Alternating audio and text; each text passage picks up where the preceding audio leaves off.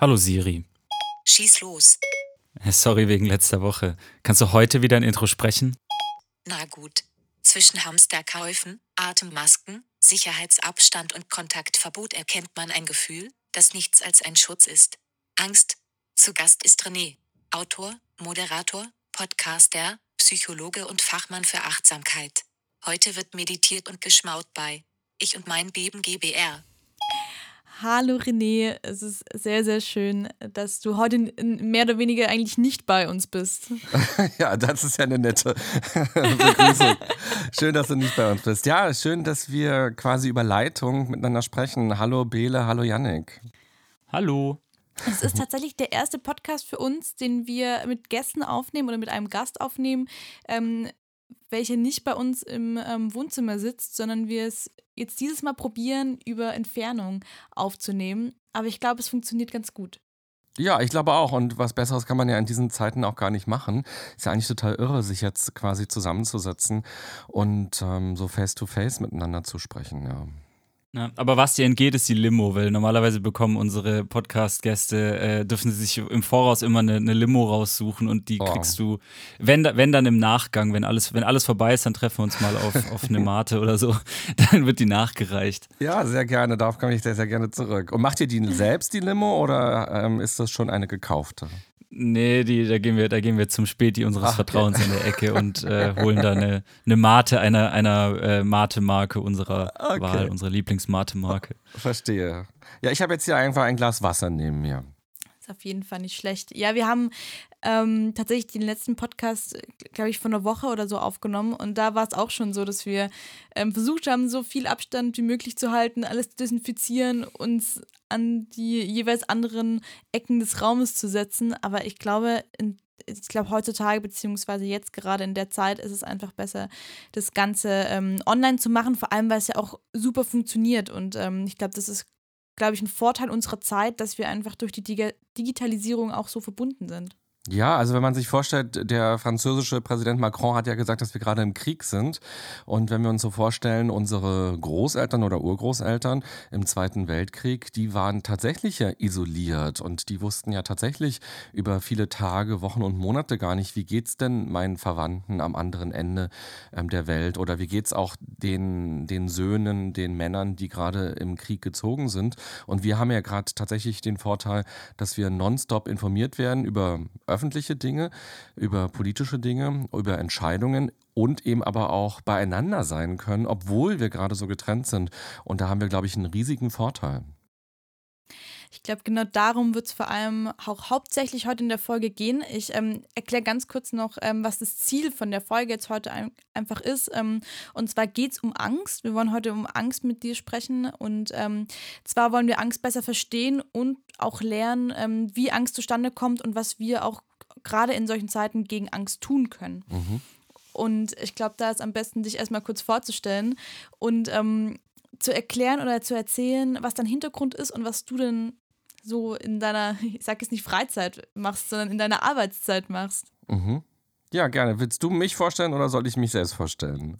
Stell dich lieber gerne ähm, selbst vor, weil ich ähm, glaube, du machst noch viel mehr, als ich überhaupt weiß. Sehr gerne. Also äh, René Träder ist mein Name. Ich habe so zwei berufliche Hintergründe. Der eine ist der psychologische und der andere ist der journalistische. Und bei mir war es tatsächlich so, dass ich direkt nach dem Abi angefangen habe mit Journalismus und beim Radio angefangen habe zu arbeiten und dann irgendwann so nach zehn Jahren ungefähr das Gefühl hatte, dort alles gemacht zu haben, dort alles erlebt zu haben, was man da machen kann und erleben kann und so ein bisschen so eine ja, so eine Langeweile entstanden ist und vielleicht auch so ein, ähm, wie heißt das, äh, so eine innere Kündigung, dass ich gar keine Lust mehr hatte hinzufahren und mich auch gefragt habe, oh Gott, jetzt bin ich quasi kurz vor 30, ähm, was mache ich mit 67, bin ich immer noch hier, so wie, wie soll es weitergehen? Und mich hat die Psychologie immer sehr interessiert, weil diese Fragen auch, wie wir heute miteinander besprechen werden, so was ist Angst zum Beispiel, das sind ja so ganz alltägliche Fragen. Jeder von uns hat Angst.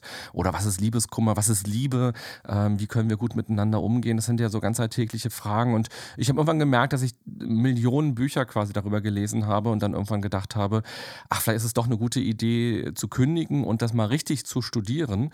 Und das habe ich dann tatsächlich gemacht und ähm, habe hier in Berlin an der Humboldt-Uni ähm, Psychologie studiert und mir war sehr schnell klar, ich will nicht unbedingt in den ähm, klinischen Bereich, das heißt, ich will gar nicht mit kranken Menschen sozusagen arbeiten und eine Therapie machen, sondern ich möchte gerne mit gesunden Menschen arbeiten, ähm, vor allem so im Arbeitskontext. Und so hat sich das eben weiterentwickelt, dass ich eine Ausbildung gemacht habe im Bereich Training und Coaching.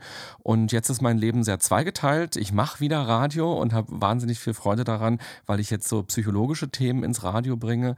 Ähm, und ich mache eben die andere Hälfte des Monats ungefähr so Workshops und Coachings für Unternehmen.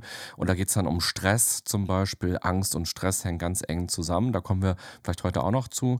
Ich mache Workshops zum Thema Achtsamkeit, also wie kann man achtsamer leben, wie kann man achtsamer miteinander umgehen. Und ich mache eben auch zwei Podcast-Formate.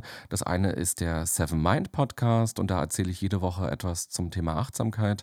Und das andere ist der DRK-Podcast, ganz schön krank, Leute heißt der. Und da interviewe ich Menschen und spreche mit denen über ihre Schicksalsschläge oder über ihre Besonderheiten. Also zum Beispiel habe ich ähm, mit jemandem gesprochen, der als Frau quasi geboren wurde oder in einen Frauenkörper geboren wurde und mir erzählt hat, wie es so für ihn war, als Kind, als Jugendlicher aufzuwachsen und sich immer falsch zu fühlen und was dann eben so sein Weg war, jetzt ähm, in den Männerkörper quasi zu kommen. Oder ich habe mit einer Frau gesprochen, ähm, die Alkoholikerin ist und das fand ich so ein ganz bewegendes Gespräch auch, weil weil niemand aus ihrem Umfeld sie darauf angesprochen hat über viele, viele Jahre und alle sozusagen die Lügen, die sie im Alltag gemacht hat, um ihre Alkoholsucht zu verschleiern, ähm, weiter genährt haben. Und irgendwann war ihr Chef so der erste Mensch, der sie darauf angesprochen hat. Und das, ich fand es sehr spannend, weil beide waren da im Interview und haben beide erzählt, dass es so der schlimmste Tag ihres Lebens war. Für den Chef war das unfassbar unangenehm und schlimm und für sie war es unangenehm und schlimm, aber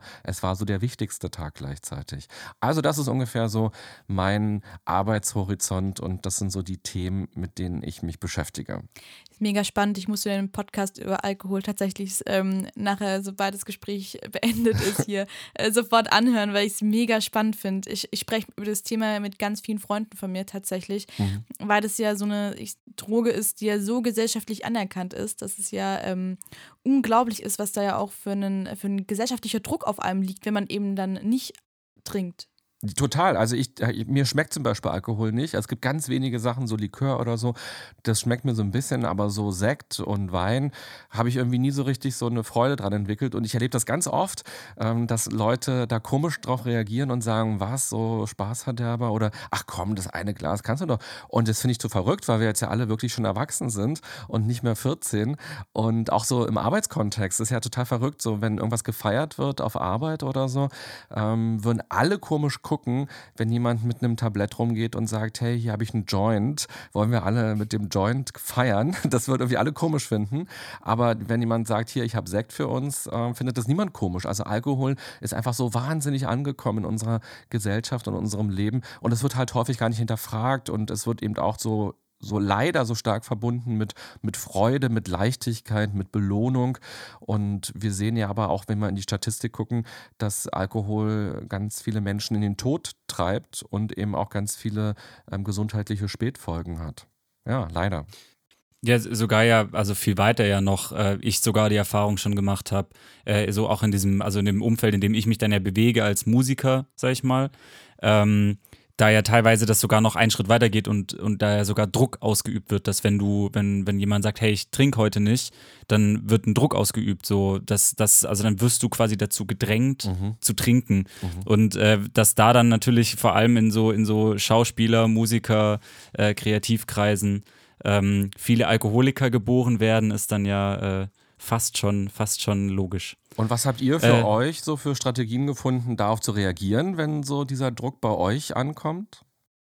Äh, tatsächlich, also ich trinke relativ ähm, wenig Alkohol. Also tatsächlich, ähm, wenn dann wirklich nur wirklich, sag ich mal, guten beziehungsweise sehr teuren zu sehr, also in sehr geringen Maßen gemischt gerne. Ähm, und bei mir ist tatsächlich so, dass ich einfach sage, äh, ich trinke nicht. Also ich habe dann einfach gesagt, ich, ich trinke Limo, ich brauche es nicht. Also es, bei mir geht es tatsächlich im, im Freundeskreis, Bekanntenkreis, da ist es voll in Ordnung. Mhm. Ähm, ich kenne aber auch Freunde, die einfach tatsächlich sagen, ähm, ich bin straight edge, einfach nur damit die Fragen aufhören oder mhm. ähm, die anfangen zu sagen, ich bin trockener Alkoholiker, weil dann die meisten auch aufhören zu fragen. Ähm, aber es ist auf jeden Fall ein großes Thema, auch ähm, bei uns tatsächlich und auch mit, bei, bei, mit vielen Freunden von uns schon darüber gesprochen, weil eben genau dieser Druck da ist und ja auch ähm, Alkohol, ja auch Depressionen und gerade auch Einsamkeit äh, fördern mhm. kann. Ja. Wie ist es bei dir, Janik? Du hast ja gerade auch von dem Druck gesprochen. Wie machst du das?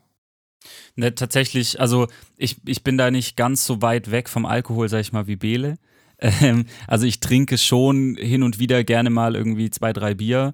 Äh, bin aber trotzdem äh, schon auch an den, an den Momenten, wo, wo sozusagen dann bei mir der Wille nicht da ist zu trinken und dann aber der Druck ausgeübt wird, so wie quasi jedes Mal, wenn man, wenn man Nein sagt, wenn man sich in einer Bar trifft oder wenn man äh, auf einem Konzert im Backstage steht äh, und die Alkohol angeboten wird und du Nein sagst, dann kommt jedes Mal, also kannst du eigentlich einen drauf lassen, dass da der Druck dann kommt, mhm. ähm, doch trinken zu müssen und dann, da, da ist dann einfach dann der Punkt, dass äh, gekommen, sozusagen willensstark zu sein, sag ich mal, oder, oder zumindest, also, also quasi einfach na nachdrücklich zu versichern, nein, ich, ich möchte heute nicht trinken, äh, geh weg damit. Ähm, und das, also, wenn man da sozusagen nachdrücklich genug ist oder wie jetzt Bele zum Beispiel gesagt hat, so die kleine Halbnotlüge auspackt, ähm, dann geht es schon ganz gut, dass man da dann auch sagen kann, okay, heute heute ist ein trockener Abend und äh, die Leute dann anfangen, das auch zu respektieren, aber natürlich widerwillig. Also der, äh, das ist, wenn dann der Respekt dafür kommt, dass du sagst, okay, heute wird nicht getrunken, ähm, dann widerwillig. Und ich habe zum Beispiel tatsächlich auch Freunde, die, die dann aufgehört haben, Alkohol zu trinken, weil genau das passiert ist, was Bele gerade gesagt hat, dass sie äh, gemerkt haben, dass äh, depressive Phasen mhm. dann zugenommen haben oder gerade sowas wie zum Beispiel Angststörungen viel, viel schlimmer wurden durch den Alkohol. Und vor allem der Tag danach ja einer ist, der so äh, wo die Endorphine dann aufgebraucht sind und man dann plötzlich äh, sehr traurig oder sehr ängstlich oder sehr panisch äh, werden kann. So. Also das ist so Erfahrung, die ich auch gemacht habe. Ja, es wäre jetzt auch spannend. Ich habe das tatsächlich auch in den letzten Tagen überlegt, als ich im Supermarkt war, was das jetzt so macht. Also ob Leute, die vielleicht eh schon so einen Hang zum Alkohol haben oder so, auch jetzt vielleicht in diesen unsicheren Zeiten, in diesen unsicheren Tagen, wo ja auch Ängste eine ganz große Rolle spielen und Sorgen, auch vielleicht mehr Alkohol konsumieren, dass mehr Alkohol gekauft wird, wo auch jetzt viele Leute vielleicht nicht mehr im Club sind, ähm, sondern das halt für sich zu Hause konsumieren. Vielleicht werden wir am Ende dieser Corona-Phase auch nochmal da neue Statistiken sehen. Ja, glaube ich auch. Also ich habe gestern mit einer Freundin aus Spanien telefoniert tatsächlich, also die ähm, nach Spanien ausgewandert ist und die hat auf jeden Fall auch erzählt, dass es, also zumindest jetzt, jetzt natürlich jetzt zwei ähm, sehr individuelle ähm, Blickwinkel, aber bei uns im Supermarkt finde ich zumindest es noch geht. Also der Wein ist nicht ausverkauft, aber in Spanien, die, ähm, zumindest in der Region, in der sie wohnt, ähm, die Einkaufsläden ähm, ein bisschen lichter sind, was das angeht. Ah ja, spannend, ja. Also könnte man auch mal schauen, vielleicht auch in, inwieweit es auch regional dann mhm. für, also verschiedene Auswirkungen hat, kann ich mir auch gut vorstellen. Aber ähm, genau, schlagen wir nochmal die Brücke zu Corona und Co. Ähm, es ist ja gerade auch eine ähm, schwierige Zeit, gerade auch für viele Menschen, was Jobs angeht. Äh, wie hart trifft es dich denn gerade in dem Bereich? Weil du bist ja auch ähm, selbstständig mit deinen Coachings und ähm, auch mit deinen Podcasts, hast du schon gemerkt, inwieweit äh, dich das Ganze beeinflusst hat? Ja, also äh, ich, im Anfang März oder vielleicht sogar schon Ende Februar ähm, gab es die ersten Absagen für Workshops und auch noch sehr ähm, also ich habe einfach einen Anruf bekommen von der Personalfrau und die meinte so, pass auf, ich muss dir sagen, der Workshop ist jetzt erstmal gestrichen, der wäre für März gewesen. Ähm, und da war noch so diese Haltung bei ihr und bei mir auch so, was, das ist doch irgendwie krass. Das war zu der Zeit ungefähr, als so die ersten Geisterspiele stattfanden in der Bundesliga, wo man also dachte, ja, okay, ist eine gute Maßnahme, wenn da mehrere tausend Menschen aufeinandertreffen. Und bei meinem Workshop sind es einfach 15 Leute oder so, die aufeinandertreffen. Und sie war so ein bisschen so, ja, ich habe es nicht entschieden, so, die Geschäftsleitung hat es entschieden, ähm, aus Sicherheitsgründen, ich muss es dir jetzt mitteilen. Und ich war dann so, ja, okay, alles klar, so ist es jetzt. Ähm, aber dann müsste man ja eigentlich auch die Mensa dicht machen oder die Kantine dicht machen und so weiter. Und so ging es los. Ähm, und dann hat sich ja einfach wirklich in den letzten Tagen die Welt ja wirklich überschlagen mit den Informationen. Und so hat sich auch mein Mailfach überschlagen, sodass also auch in den Tagen danach dann ganz viele Absagen kamen. Ironischerweise oder auch interessanterweise vielleicht bis in den November hinein, ähm, was auch noch, vielleicht nochmal so eine Verunsicherung von, von vielen Unternehmen und von vielen Menschen so deutlich macht, ähm, die sagen, wir wissen einfach nicht, wie es weitergeht. Und November ist noch wirklich sehr lange hin. Ähm, aber sie wissen einerseits nicht genau, ähm, was passiert jetzt in den nächsten Monaten. Gibt es jetzt Ausgangssperren vielleicht oder ähm, müssen wir vielleicht auch für viele Monate auf ein öffentliches Leben verzichten? Und sie wissen eben auch gar nicht, wie es mit ihrem Unternehmen weitergeht und ob sie sich im November noch solche Workshops leisten können. Also auf der Ebene spüre ich das total und habe aber jetzt auch totales Verständnis dafür, weil sich einfach von ja, Ende Februar bis jetzt ähm, wahnsinnig viel verändert hat und ähm, das jetzt auch wirklich ähm, falsch wäre, sich zu treffen für einen Workshop. Ich habe ja noch Podcasts und ich mache ja auch Radio und da ist die Situation so, dass diese beiden Dinge noch laufen. Podcast kann ich ja ganz wunderbar von zu Hause machen, so wie wir auch gerade einen Podcast aufnehmen. Und Radio, da gibt es unterschiedliche Möglichkeiten. Ähm, die Redaktion ist sehr stark ausgedünnt das heißt, da treffen sich nicht mehr viele Menschen und es gibt auch zwischen den einzelnen Standorten von unserem Sender, also ich arbeite beim RBB und der RBB hat mehrere Standorte verteilt in Berlin und in Brandenburg und dass es da zum Beispiel äh, Kontaktsperren gibt. Also wer an dem Berliner Standort arbeitet, der darf nicht zum Potsdamer Standort und die allermeisten Menschen arbeiten im Homeoffice und es gibt tatsächlich auch beim Radio inzwischen technische Möglichkeiten, dass man sich über sein iPhone oder über sein Smartphone von zu Hause ins Programm schalten kann. Und da wird gerade mit viel ähm, Verantwortungsbewusstsein eben geguckt, wie viele Leute müssen wirklich im Sender sein und was kann man alles von zu Hause machen. Und ich überlege jetzt aber auch, ähm, was kann ich denn eigentlich so als Selbstständiger? Was ist denn eigentlich meine Marke oder mein Business? Was ist meine Stärke? Und auch zu gucken, ja, vielleicht ähm, kann ich das auch online anbieten, so über Achtsamkeit sprechen oder auch ein Coaching zum Thema Achtsamkeit oder zum Thema Stress. Ähm, ich habe schon seit Ewigkeiten darüber nachgedacht, auch vielleicht mal einen Online-Kurs anzubieten, der quasi als festes Element im Internet steht und den man sich jederzeit runterladen kann, wann immer man Lust hat, den zu machen. Und ich habe es bislang einfach nicht gemacht, weil mein Terminkalender immer so voll war und ich dachte, nee, jetzt morgen bin ich in München, übermorgen bin ich in Hamburg. Ähm, was soll ich mich jetzt ähm, an einem halben Tag Tag damit auseinandersetzen, wie man einen Online-Kurs macht. Aber das ist jetzt ja vielleicht auch sogar eine Chance, nochmal zu gucken, wie kann ich mich eben auch als Selbstständiger weiterentwickeln und wie kann ich ähm, Ideen, die ich schon lange habe, auch umsetzen jetzt.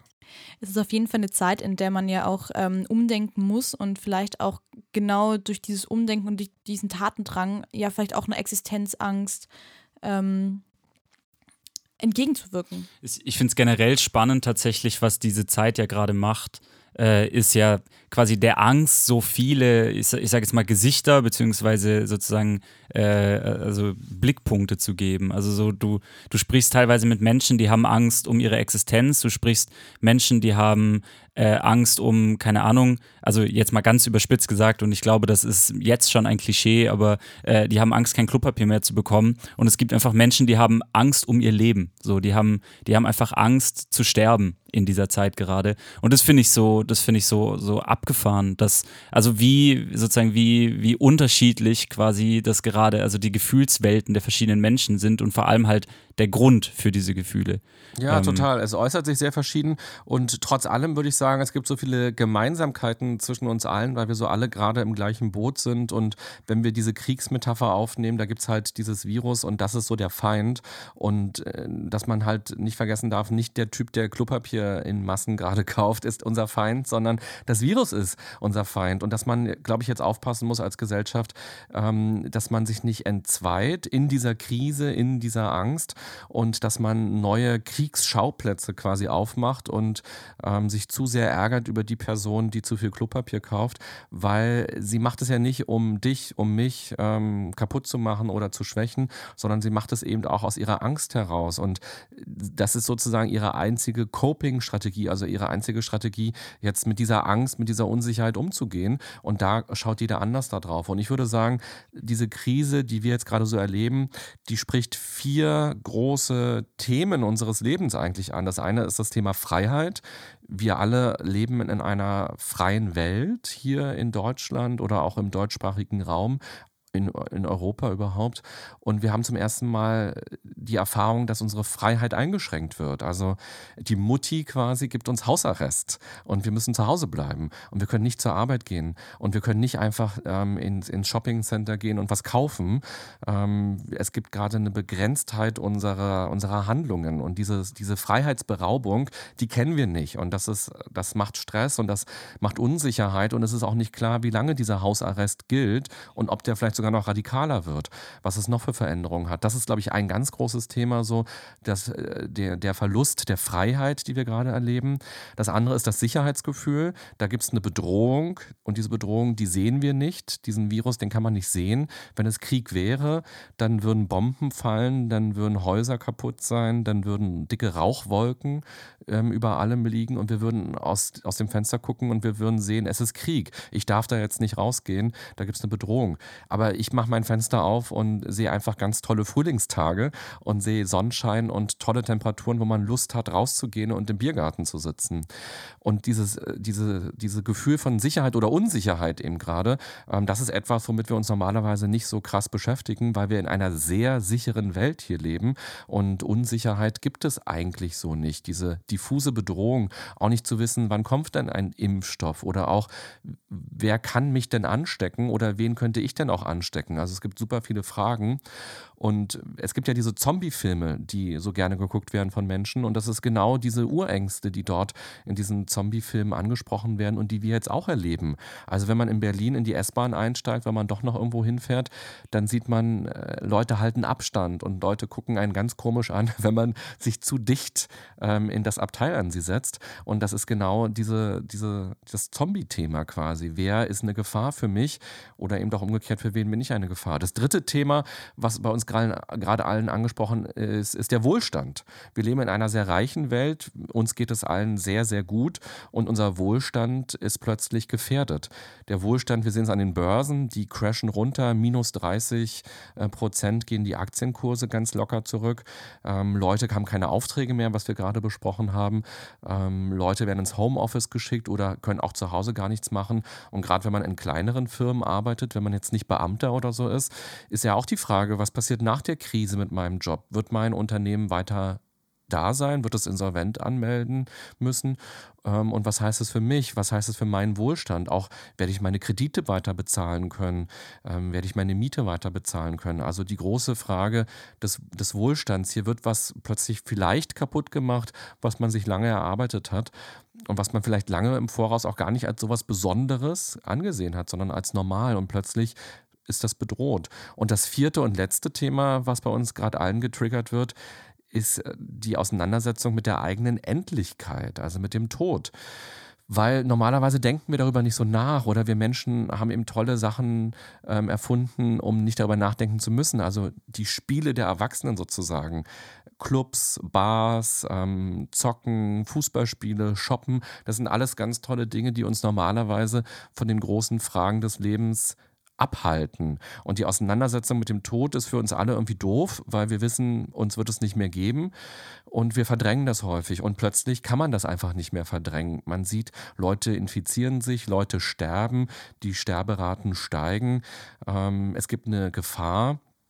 Und plötzlich muss man sich irgendwie damit auseinandersetzen, äh, dass man sterben könnte oder dass man sowieso irgendwann mal sterben wird. Also das sind, glaube ich, diese vier Themen, die gerade auf uns gleichzeitig einprasseln und deshalb auch nochmal in besonderer Weise zu Stress führen. Ja, der unsichtbare Feind im Endeffekt. Ja. Den man, den man nicht sehen kann, aber der eben da ist und äh, den man wahrscheinlich deswegen ja auch, ähm, ich glaube, diese, die, eine Visualisierung ist da ja immer ganz ähm, wichtig für einen selbst. Also ich merke das ja selbst an mir, wenn es nur um Ziele geht, diese zu visualisieren. Und wenn man einen Feind ähm, nicht visualisieren kann, zumindest im Alltag, ist es, glaube ich, auch noch mit einer, ähm, wie du schon gesagt hast, einfach ein, ähm, eine Gefahr, die wir uns ähm, einfach auch nicht vorstellen können. Ja, und wir reden ja über Angst heute. Ähm, und es gibt halt Menschen, die haben gerade keine Angst oder die nehmen ihre Angst nicht wahr, sondern verdrängen die und gehen dann zu diesen Corona-Partys oder gehen doch noch arbeiten oder gehen in Cafés und setzen sich dahin, weil sie diese Angst nicht spüren. Und da sind wir, wenn wir jetzt schon mittendrin sind im Thema Angst, muss man ja sagen, Gott sei Dank haben wir Menschen Angst. Da ist ja Angst was ganz Tolles, weil die Angst hält uns im besten Fall zu Hause und sorgt dafür, dass wir uns schützen und dass wir andere schützen. Ähm, und ich glaube, es ist deshalb ganz wichtig, auch mit seiner Angst im Kontakt zu sein, weil viele Menschen spüren ihre Angst gerade nicht oder versuchen sie nicht wahrzunehmen und zu verdrängen und zu übertünchen mit irgendwas und begeben sich dann aber in Gefahr oder eben begeben auch andere dadurch in Gefahr. Genau zu dem Thema ähm, habe ich tatsächlich ein paar Fragen mir aufgeschrieben. Und zwar, ähm, die erste wäre nämlich, ähm, wir haben in den letzten Podcasts über ähm, Angst ja auch gesprochen, deswegen kommt ja auch dieser Podcast hier zustande, weil wir immer wieder auf das Thema gekommen sind. Und ich habe tatsächlich vor ähm, ein paar Wochen mal einen Livestream gemacht mit einer Freundin, wo wir auch über das Thema Angst gesprochen haben, wie man eben mit Angst umgeht. Da war Corona tatsächlich noch gar kein Thema. Ähm, und sie hat damals nämlich gemeint, dass sie gelesen hat, dass es ein Zentrum gibt im Gehirn, was nochmal abgesondert ist von allem anderen und für die Angst zuständig ist. Und wenn dieses Zentrum anspringt, mehr oder weniger die anderen runtergefahren werden. Das ist natürlich jetzt, ähm, ich, ich kann keine Quellen nennen und deswegen ähm, bin ich da immer vorsichtig, solche Sachen zu äußern.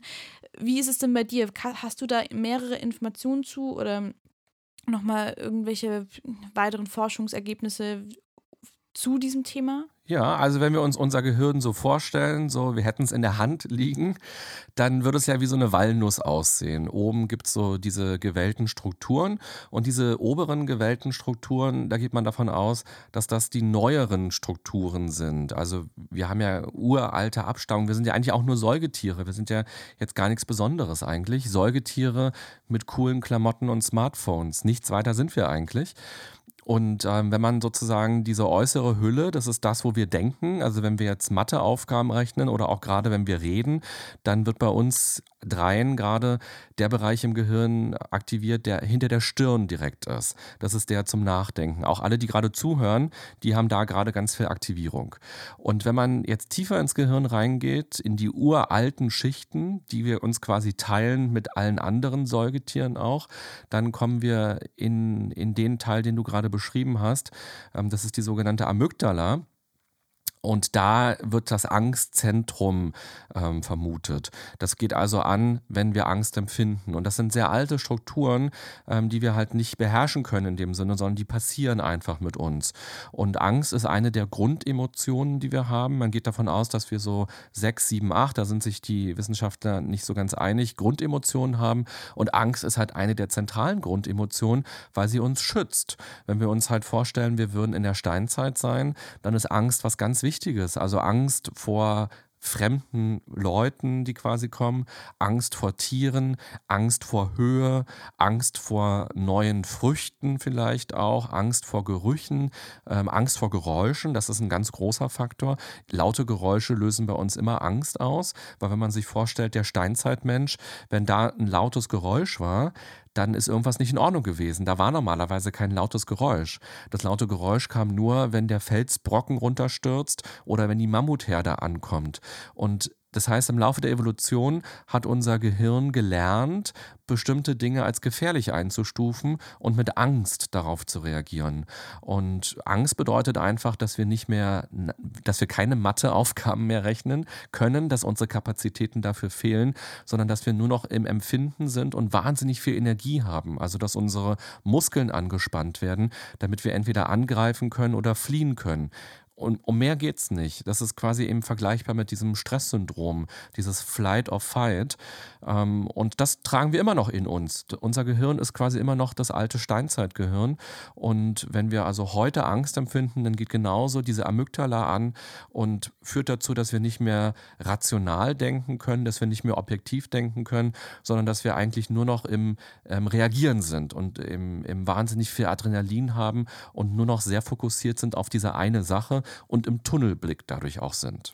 Und ich glaube, dadurch kann man dann auch gerade solche Hamsterkäufe auch ganz gut erklären, wie du es ja auch vorher schon angesprochen hast, dass da dann eben dieses Angstzentrum angeht und ähm, genau die Menschen Angst haben und dann eben auch vielleicht nicht mehr ganz so rational denken, wie man vielleicht dann im Nachhinein sagen würde, ah, ich brauche doch gar nicht so viel Klopapier. Aber in dem Moment man dann einfach ähm, dieses, dieses rationale Denken in einer gewissen Art und Weise dann ausgeschaltet ist.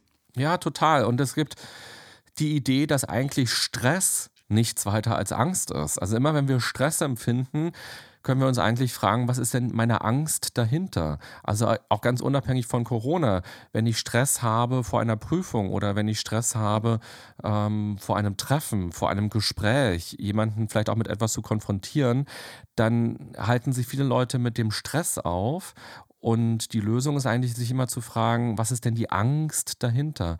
Und die Leute, die gerade Klopapier in Massen kaufen, die sind in einer enormen Stresssituation und die Angst dahinter ist, nicht mehr äh, versorgt zu sein oder dass eben irgendwann gar kein Klopapier mehr da ist oder whatever.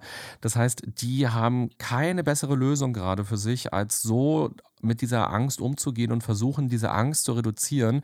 Also das Klopapier horten, das Stapeln zu Hause gibt ihnen ein Gefühl von Erleichterung und führt dazu, dass der Stress wieder ein bisschen runterreguliert wird. Und es gibt aber eben andere Menschen, die haben vielleicht mehr Vertrauen auf die Politik, mehr Vertrauen auf die Wirtschaft. Die sind vielleicht auch in Anführungsstrichen informierter, weil sie was lesen. Vielleicht kennen die auch Leute, die im, in Supermärkten arbeiten. Vielleicht kennen sie Leute, die als Lkw-Fahrer arbeiten und haben einfach andere Informationen und wissen, dass die Lager im Grunde genommen voll sind und dass es gar keinen Grund gibt, jetzt das zu horten. Und bei denen löst das eben nicht diesen Stress, nicht diese Angst aus und die können anders reagieren. Und deshalb deshalb, was ich vorhin so gesagt habe im Nebensatz, finde ich deshalb so wichtig, dass wir andere Leute nicht verurteilen dafür, dass die sich anders verhalten als wir, ähm, weil die gehen halt einfach nur anders um mit ihrer Angst. Sie haben keine bessere Möglichkeit, darauf jetzt zu reagieren, ähm, aber die sind nicht doof und die sind auch nicht gemein. So, man kann natürlich sagen, die Bundeskanzlerin hat es auch gesagt, dass sie das als sozusagen asozial oder unsozial empfindet. Und das kann man natürlich auch so sehen als Gesellschaft und sagen, das ist unsozial, jetzt Hamsterkäufe zu machen. Aber aber ich, es bringt eben auch nichts, diese Leute ja zu verurteilen, sondern ich glaube, es ist besser, Empathie zu entwickeln und zu sagen, okay, du hast Angst, ich habe Angst, das ist deine Art, mit der Angst umzugehen, das ist meine Art, mit der Angst umzugehen und lass uns mal jetzt nicht noch ähm, uns doof finden und noch zusätzlich Stress und Krieg erzeugen, sondern ähm, lass uns eher so ein Gefühl von Gemeinschaft entwickeln. Wir sitzen alle gerade im gleichen Boot, wir wissen alle nicht, wie es weitergeht. Ja. Ich meine, ich mein, die Reibung entsteht ja dann, wenn sozusagen derjenige, der sechs Packungen gekauft hat, äh, den Laden verlässt und derjenige, der, äh, der sozusagen den Laden betritt, um eine Packung kaufen zu gehen, dann keine mehr bekommt, mhm. äh, dann, dann entsteht ja die Reibung. Vielleicht, keine Ahnung, vielleicht wäre wär so ein, so ein Verfügbarkeits-Live-Ticker, wäre vielleicht die Lösung des Problems, weil äh, das ist ja schon richtig, was du, was du ja sagst. Also man muss, eigentlich muss man für jemanden, der da so hortet und Hamsterkäufe betreibt, muss man ja eigentlich Empathie empfinden und sagen, gut, das ist seine Art, mit seiner Angst umzugehen und wenn ihm das hilft, dann muss man ihm das lassen. Es ist ja tatsächlich so, die, also ich habe heute Morgen Morgen einen Bericht gelesen, die, die Läger, Lager der äh, Toilettenpapierhersteller und äh, äh, Hafermilchhersteller, die sind voll. Also die, es ist gerade nur der, also im Moment haben wir eine Situation, in der quasi kein Kapital mehr gebunden wird, sondern äh, dass die, das Klopapier verlässt das Lager des Herstellers, geht zum Distributor, verlässt dort, dort sofort das Lager äh, von dem und wird in den Supermarkt geliefert, wird, äh, verlässt dort sofort das Lager und landet sofort in der Hand des Kunden sozusagen. Es gibt quasi sozusagen beim, beim Endverbraucher nichts mehr auf Lager. Ähm, und aber grundsätzlich ist ja genügend da. Das heißt, es gibt ja eigentlich für, für Leute, die keine Angst haben und deswegen nicht horten, kein Grund, in dem Moment dann ja Angst zu empfinden, also auch Angst zu empfinden, kein Klopapier mehr zu bekommen, äh, sondern es bleibt ja da. Vielleicht muss man, vielleicht müsste man nur irgendwie einführen, dass man, äh, dass die Information, wann Klopapier da ist, äh, zu diesen Menschen dann durchdringt. Vielleicht wäre das ja eine Lösung. Ja, na im Krieg und auch dann in den Anfängen der DDR hat man ja so Lebensmittelkarten oder so gehabt, wo man quasi so eine Hamsterkäufe versucht hat zu vermeiden und Menschen eben nur begrenzt Dinge kaufen konnten. Das könnte natürlich irgendwann auch passieren, dass man irgendwie Karten ausgestellt bekommt oder eine App hat, wo man quasi eine Zuweisung bekommt von der Bundesregierung, wie viel ähm, hat man. Aber das löst natürlich die Panik, die, dem, das macht die Panik noch größer. Und ich kann das, ähm, ich habe gerade auch gemerkt, ich habe gar kein Klopapier mehr. Also ich muss gleich nach unserem Interview auch mal äh, zu DM gehen, weil bei mir auch gar nichts mehr ist. Und ich hatte neulich die Situation, das war noch ganz am Anfang, als das mit den Hamsterkäufen losging. Ähm, da war ich im, im, das, im, in der Drogerie und wollte Waschmittel kaufen, weil ich hatte kein Waschmittel mehr. Und ich war, das waren so die ersten Tage und ich bin da reingegangen, dachte mir, what? Das ist ja, die Regale sind ja alle leer. Und das war mir gar nicht so bewusst. Ich habe es vorher gar nicht so ernst genommen. Und es gab noch genau zwei Packungen Waschpulver, natürlich das teuerste nur noch. Und dann stand ich plötzlich vor dem Regal und dachte mir, also ich wollte ein Waschmittel kaufen jetzt gibt es gar nichts mehr. Muss ich jetzt quasi zwei kaufen? Und ich habe mich bewusst dagegen entschieden, beide zu kaufen, weil ich mir dachte, ich will in diese, in diese Panik nicht einsteigen sozusagen. Aber allein zu sehen, dass die Regale leer waren, hat bei mir ja auch nochmal zu einem Umdenken geführt. Vorher dachte ich so, ja, also ich glaube nicht daran, dass man irgendwann nichts mehr bekommt, aber plötzlich, und ich glaube auch nicht, dass es so radikal ist, das war noch ganz am Anfang. Und aber zu sehen, dass sozusagen meine Mitmenschen die Situation anders einschätzen und Nudeln wegkaufen und Dosen wegkaufen und Klopapier wegkaufen, hat bei mir dazu geführt, dass ich dachte, oh, habe ich mich vielleicht geirrt? Ist die Situation vielleicht doch sehr viel radikaler? Und ich glaube, dieses Beispiel zeigt nochmal ganz gut, dass auch so ein Dominoeffekt äh, passieren kann. Also, dass wir uns anstecken können äh, mit so einer Panik, mit so einer Unsicherheit. Also, je ängstlicher sich meine Mitmenschen verhalten, desto ängstlicher werde ich mich auf lange Sicht auch verhalten, ähm, weil wir sind ja Herdentiere. Wir gucken uns voneinander ab, wie reagieren andere. Andere sind für uns immer ein Maßstab. Also das Marketing nutzt solche Strategien und zeigt uns ja, ähm, schon 50.000 Menschen haben dieses Buch gelesen. Und dann denke ich, ja, okay, dann muss es ein gutes Buch sein, dann muss ich das wohl auch jetzt mal lesen. Oder wenn, wenn wir durch die Straßen laufen oder die Treppe runterlaufen und jemand stolpert vor uns, dann zucken wir ja immer so zusammen. So, vielleicht, ihr kennt das bestimmt auch so, dass man so wie so ein Mini-Stolpern auch hat. Also wir reagieren als Menschen immer sehr stark auf die anderen Menschen und wir versuchen das Verhalten häufig zu kopieren, im Sinne von, die Masse kann sich nicht irren. Und ähm, das ist so ein bisschen die Gefahr jetzt auch, dass wir uns also irgendwann im Laufe der nächsten Wochen ähm, so gegenseitig anstecken mit der Angst und gar nicht mal mit dem Virus unbedingt. Ich glaube auch tatsächlich, dass so ein Live-Ticker ähm, eher noch mehr Panik auslösen würde, wenn man dann sieht, okay, es gibt nur noch 500, es gibt nur noch 498 und dann, ähm, ich glaube, ein viel größerer Druck ausgeübt werden würde. Ich habe tatsächlich eher gelesen ähm, in vielen Berichten, dass man eben genau das nicht mehr machen soll. Also, dass man ähm, auch keine Bilder mehr auf Instagram und Co. posten sollte mit leeren Regalen, weil mhm. das ist ja eben genau das. Also, wir waren ja auch vor kurzem mal einkaufen und da war, natürlich waren diese zwei Regale leer mit, sage ich mal, Klopapier und Nudeln, aber alles andere war komplett voll. Ja. Und dann gibt es halt vielleicht mal eine Woche nicht das äh, Gemüse, was man so gerne mag, sondern nimmt halt ein anderes Gemüse mit. Ähm, aber eigentlich ist ja genug da, aber man fotografiert natürlich nur diese zwei Regale, weil das natürlich mehr ähm, Aufsehen erregt.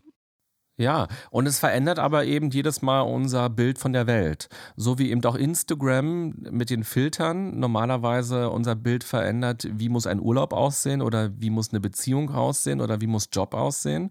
Und wir mit jedem Bild, was wir sehen, mit jedem schönen Filter, mit jedem Palmenbild, mit jedem freundlichen Gesicht, was uns zeigt, wie geil das Leben ist, ähm, verändern wir sozusagen ja immer unser Bild von unserem eigenen Leben oder von der Welt oder wie etwas zu sein hat. Und das passiert jetzt jetzt natürlich auch mit den leeren Regalen, die wir sehen.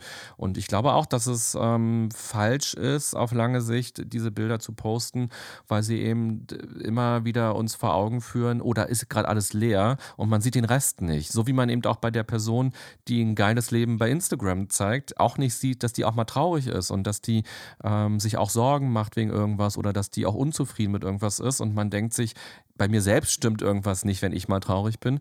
So sieht man eben auch nicht die vollen Regale oder man sieht eben nicht, was alles da ist, man sieht nur den Mangel.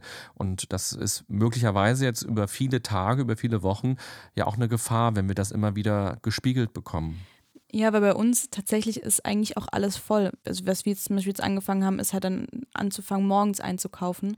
Ähm, aber eben vielleicht auch da den Hinweis, den ich auch ganz gut von dir fand, war eben zu versuchen, diese Menschen zu verstehen, um eben dann gezielt Dinge nicht zu tun, wie Regale zu posten, sondern eher mehr Aufklärungsarbeit in dem Bereich zu führen, um zu sagen, hey, es gibt noch genug von allem, um genau diese Angst nicht noch anzufeuern.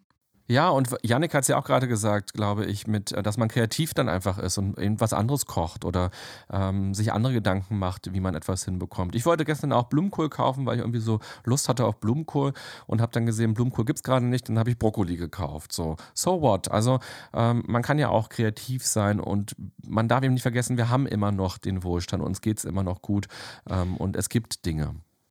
Ja, und vor allem, was ja also äh, tatsächlich ein Freund von mir vor ein paar Tagen gepostet hat und was ich auch einen sehr, sehr guten Gedanken finde, ähm, wir ja eine Generation sind, die komplett grenzenlos war, seit es uns gibt. Also wir konnten immer, also zumindest ich äh, konnte immer überall hinfliegen für kleines Geld. Ich konnte quasi, also ich hatte theoretisch die Möglichkeit, jede Reise, die ich mir erträume, machen zu können, äh, finanziell jetzt mal abgesehen, aber rein von den Grenzen, die mir gesetzt werden ist. Äh, ich hatte immer die Möglichkeit, Zugriff auf jedes Lebensmittel zu bekommen. Ähm, keine Ahnung, wenn man in der amerikanischen Serie Pop-Tarts gesehen hat, dann konnte man sich auf Amazon Pop-Tarts bestellen.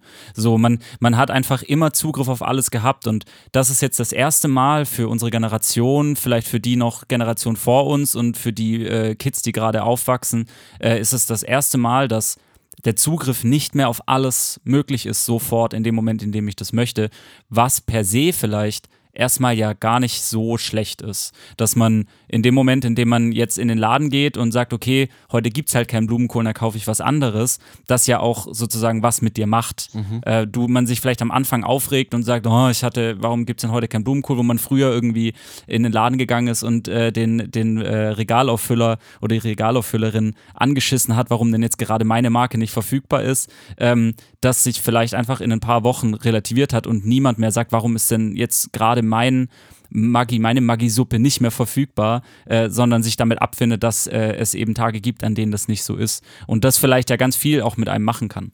Total. Also ich meine, wir leben ja, du hast es schön beschrieben, wir leben ja wirklich in einer Welt, in der alles zu jeder Zeit super schnell verfügbar ist. Und wenn wir auch nur mal daran denken, wenn man bei Amazon Prime ist, wie schnell man etwas nach Hause geschickt bekommt. Und es wird ja daran gearbeitet, mit Drohnen das so zu machen, dass man also was bestellt und eine Stunde später äh, macht man das Fenster auf und man hat den, den, das neue MacBook oder so. Und die Frage ist halt immer, macht uns das glücklicher? Brauchen wir das eigentlich zum Leben? Und wir leben in, in einer sehr unnatürlichen Welt. Also das ist ja einfach nicht natürlich natürlich so, äh, dieses Leben, was wir führen, nicht artgerecht eigentlich. Wenn wir daran denken, dass wir Säugetiere sind, dann führen wir kein artgerechtes Leben, ähm, sondern ein sehr künstliches Leben, was sein Glück häufig an vielen äußeren Faktoren ähm, festhängt. Und vielleicht, und das ist die Chance, ich hoffe es sehr zumindest, dass wir als, als Individuum, als Gesellschaft auch nochmal lernen, was brauchen wir denn eigentlich, um glücklich zu sein? Also worum geht es denn eigentlich wirklich im Leben? Ähm, mit wie viel weniger komme ich denn eigentlich aus? Und wenn man, wir, wir leben ja alle drei in Berlin und da gibt es am Alexanderplatz diese, ähm, diese Mall, das Alexa. Und wenn man sich, wenn man da mal reingeht, ist es ja eigentlich unfassbar, wie viele Menschen da normalerweise durchgehen und wie viel Geld da in, innerhalb von einer Stunde umgesetzt wird mit Dingen, die man häufig nicht braucht oder die nicht glücklich machen oder auch so Schnäppchenjäger. So, man hat da eine Jeans für, für 10 Euro ergattert. So richtig passt die aber noch gar nicht, aber man nimmt die jetzt mal mit, ähm, weil es ja quasi eine Sünde, die jetzt für 10 Euro nicht mitzunehmen und man hofft dann, dass die in drei Monaten vielleicht passt, wenn man endlich mal joggen war und nach drei Jahren stellt man plötzlich fest, die hängt ja immer noch mit Preisschild bei mir im, im im, im, Schrank und dann ist man auch wieder äh, wütend, traurig, sauer, was auch immer. Und ich glaube, dass wir ganz viel gar nicht brauchen. Also, dass es uns eigentlich so gut geht und das, was wir wirklich brauchen, ist halt ein gutes Miteinander oder auch gute Mini-Beziehungen, auch gute Beziehungen zu uns selber. Und äh, vielleicht ist das etwas, was wir jetzt lernen können in den Zeiten, wo die Geschäfte zu sind und wir eben nicht alles jederzeit bekommen können und eben auch nicht sagen können, ach ich Mensch, ich habe Wochenende, ich steig mal nach, in den Flieger und fliege nach Rom für zwei Tage und komme dann wieder zurück.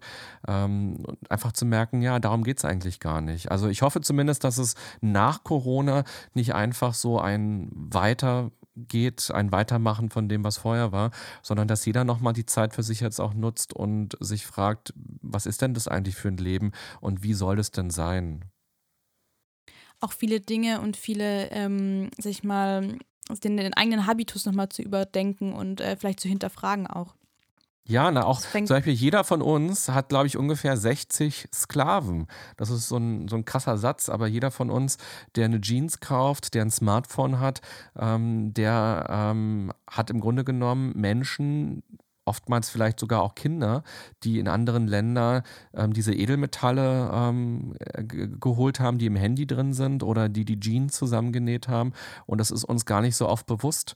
Ähm, es gab neulich ein spannendes Experiment ähm, vom, vom WDR, glaube ich. Die haben so einen Laden quasi gemietet und haben da ähm, Klamotten verkauft. Und die Leute, die reingegangen sind in den Laden, ähm, konnten durch so einen Vorhang irgendwie entdecken, dass hinten Kinder an Nähmaschinen sitzen und die Sachen nähen. Und man hat halt die Leute gefragt, ob sie jetzt diese Klamotten kaufen würden. Und da gab es eine Menge Leute, die gesagt haben, na um Gottes Willen, die Kinder sollen mal in die Schule gehen. Ähm, ich kaufe doch jetzt hier nicht äh, billige ähm, Pullover, die da von den Kindern gemacht worden sind.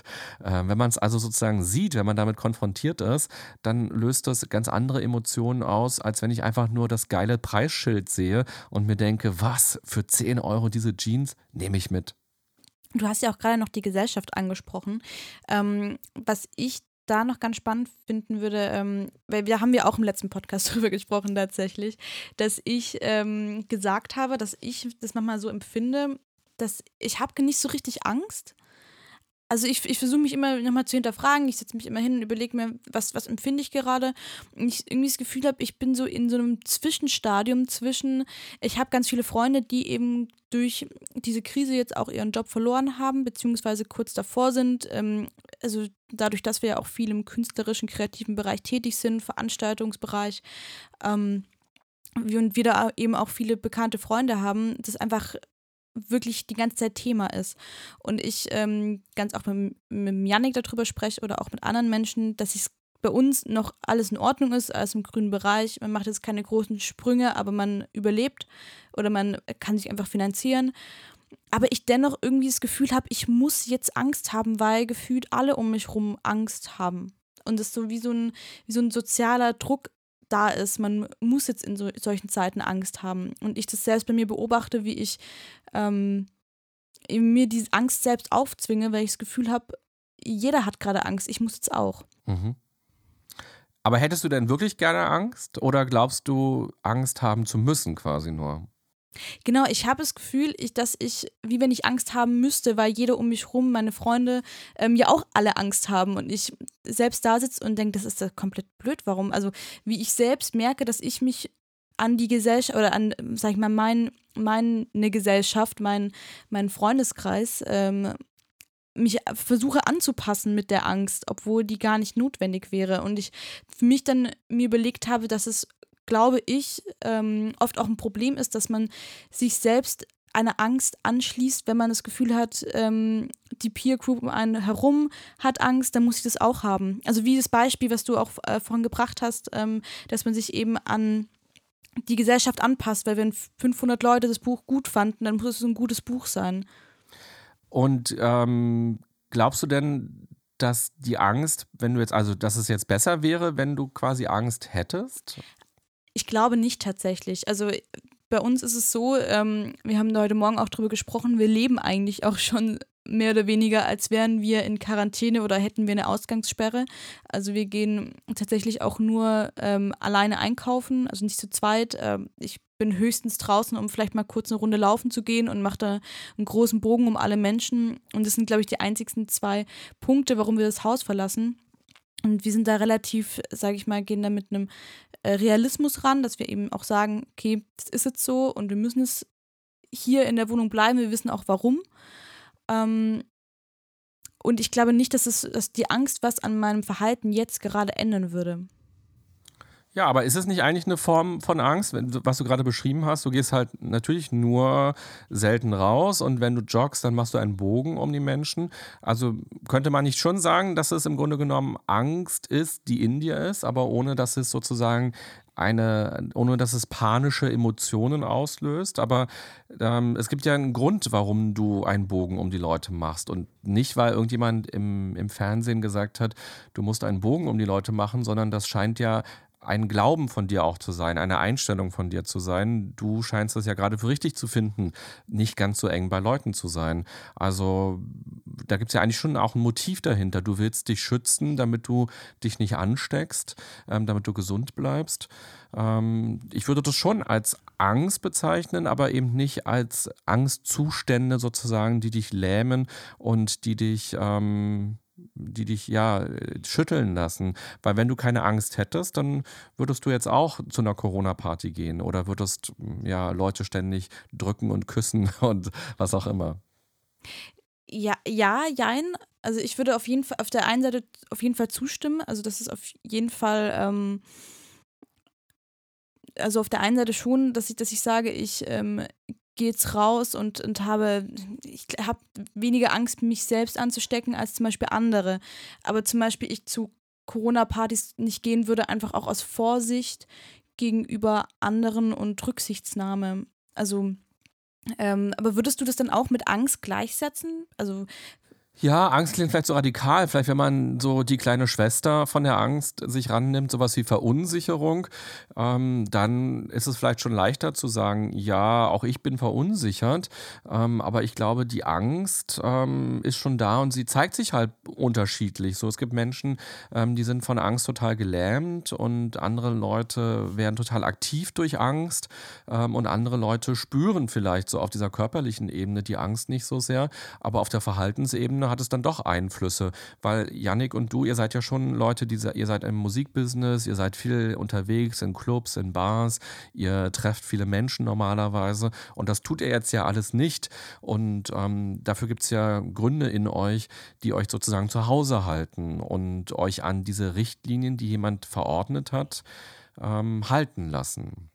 Na, ich, ich, denke, ich denke, da ist tatsächlich auch viel, glaube ich, mit, der, mit einer gewissen Konnotation des Wortes Angst an sich irgendwie äh, mit drin. Also, dass man, wenn man jetzt an Angst denkt, per se, dann denkt man tatsächlich ja an jemanden, der sich nicht traut, etwas zu tun, zum Beispiel. Also Schwäche zeigt oder ähm, äh, keine Ahnung, also den quasi den, den klassische Hamsterkäufer, der Angst hat, dass, äh, dass ihm die Vorräte und die Lebensmittel und das Klopapier ausgehen. Deswegen hortet er so viel wie möglich, damit äh, sozusagen dieser Moment, dass, dass das alles ausgeht, sehr weit in der Zukunft liegt, weil er Angst hat. So ich, und dann, dadurch bekommt ja das Wort Angst so eine ganz komische Konnotation, die ja aber also ich glaube, Angst an sich ja erstmal wirklich ja das, was du vorhin gesagt hast, erstmal nur ein Schutzmechanismus unseres Gehirns ist, dass wenn der Felsbrocken runterfällt, dass man ausweicht. Oder dass man vor einem tiefen Abgrund steht und dann nicht runterspringt, so weil äh, man eben Angst hat davor äh, zu sterben in dem Moment. So und dann ist das ja erstmal nur ein nur ein äh, Schutzmechanismus. Also zumindest glaube glaub ich, dass, keine Ahnung, vielleicht, vielleicht würde man das, was, was dann ich oder eine Bele empfinden, warum wir nicht rausgehen, vielleicht würde ich das dann eher Vorsicht nennen als Angst. Vielleicht ist es eher, eher sozusagen der, also der, der Schutz für uns selbst und für andere, ähm, eben dieses Virus nicht zu verbreiten. Ja, naja, und Vorsicht könnte man quasi als Verhaltensweise von Angst sich ja schon angucken. Also Angst ist ja eine Emotion und Vorsicht ist eben eine Verhaltenseinstellung. Und so würde ich schon sagen, dass das irgendwie zusammengehört. Und wenn ich einfach nur mich beobachte, so in den letzten Tagen, ähm, ich war in den letzten Tagen noch sehr viel im Sender, ähm, weil wir da Sondersendungen auch hatten, um darüber zu berichten. Und ich bin immer so eine Stunde ungefähr in der S-Bahn unterwegs gewesen. Und ähm, meine Gedanken waren schon oft davon betroffen, so, wer sind die anderen Leute in der S-Bahn? Dann niest da jemand auch noch und dann äh, fragt man, normalerweise würde man es ja kaum wahrnehmen, dass da jemand ge genießt hat. Und in solchen Zeiten bekommt aber so ein Niesen so eine ganz andere Bedeutung. Und selbst wenn ich dann sage, na so ein Quatsch, nur weil die jetzt genießt hat, ähm, das muss jetzt nichts heißen, trotzdem ähm, gibt es ja etwas, was mir diese Brille aufsetzt, so Achtung, da hat jemand genießt. Und das ist dann, glaube ich, schon die Angst im Hintergrund. Und man kann es ja auch noch mal ein bisschen aufsplitten. Angst im Sinne von, jemanden anstecken oder mich selbst anstecken, aber auch Angst, ähm, wie wird es mit unserer Gesellschaft weitergehen, Angst, dass man vielleicht keine Lebensmittel mehr bekommt oder eben auch berufliche Angst im Sinne von, was bedeutet das für meine Aufträge, was bedeutet das für meine Art zu arbeiten, die ich liebe, die ich mir erarbeitet habe, was bedeutet das eben auch für unser äh, Wirtschaftssystem oder was bedeutet das für, wenn Leute Aktien haben, die sie für die Altersvorsorge zum Beispiel haben, was macht das jetzt äh, damit? Ähm, auch Arbeitslosigkeit. Es wird viele Menschen geben, glaube ich, die am Ende dieser Corona-Krise auch erstmal arbeitslos sind. Ähm, und da glaube ich schon, dass es auf vielen Ebenen Ängste geben kann, die auch völlig berechtigt sind. Und ich finde, Angst zu haben auch nicht schlimm, so das ist erstmal völlig in Ordnung, sondern eher, dass man halt für sich wirklich einen achtsamen Umgang mit dieser Angst versucht zu finden und versucht, so konstruktiv wie möglich äh, mit dieser Angst umzugehen und darüber nachzudenken, was, was will mir denn diese Angst eigentlich wirklich sagen. Weil das ist das, was Emotionen immer wollen. Emotionen wollen uns nicht nerven. Also Lampenfieber oder eben Wut, Hass, Ärger oder eben auch Angst.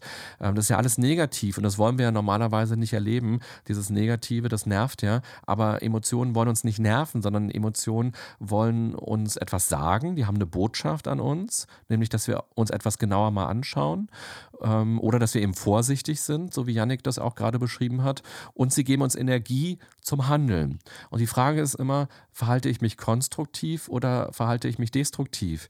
Und wenn wir mal, um so bildlich zu bleiben, ganz kurz mal weggehen von Corona und man stellt sich vor, ähm, also ihr seid oft auf der Bühne, ich bin auf der Bühne, wenn ich Vorträge halte und ich kenne das Gefühl von Lampenfieber, ihr wahrscheinlich auch. So diese Aufregung, so was wird passieren, ähm, werden, wird das Publikum uns ausbuhen und das total doof finden, was wir sagen oder was wir singen. Ähm, und das ist ja eine Angst. Und diese Angst destruktiv kann bedeuten, ich sage das Konzert ab oder ich sage meinen Vortrag ab und ich sage, um Gottes Willen, ähm, ich gehe da nicht hin. Und in dem Moment, wo ich absage, verschwindet die Angst ja und ich sitze zu Hause und kann Netflix gucken und mir geht es gut. Aber das wäre eben ein destruktiver Umgang mit der Angst. Und der konstruktive Umgang mit der Angst wäre eben zu sagen, okay, warum habe ich denn Angst? Ich habe Angst, dass Leute mich negativ bewerten, dass die mich abwerten oder dass ich vielleicht einen Blackout habe oder mich verspiele. Ähm, wie realistisch ist diese Angst? Alright, das kann passieren, ähm, aber ich hatte schon so, so viele Vorträge, so, so viele Auftritte mit meiner Musik. Ähm, da ist es noch nicht passiert. Oder wenn es passiert ist, dann habe ich so und so darauf reagiert, dann habe ich einen anderen Song gespielt. Oder die meisten Leute haben es eh gar nicht gerafft, wenn ich mich verspielt habe, weil die nicht so ein musikalisches Ohr haben. Oder wenn ich Vorträge halte, nur ich weiß, was ich als nächstes sagen wollte.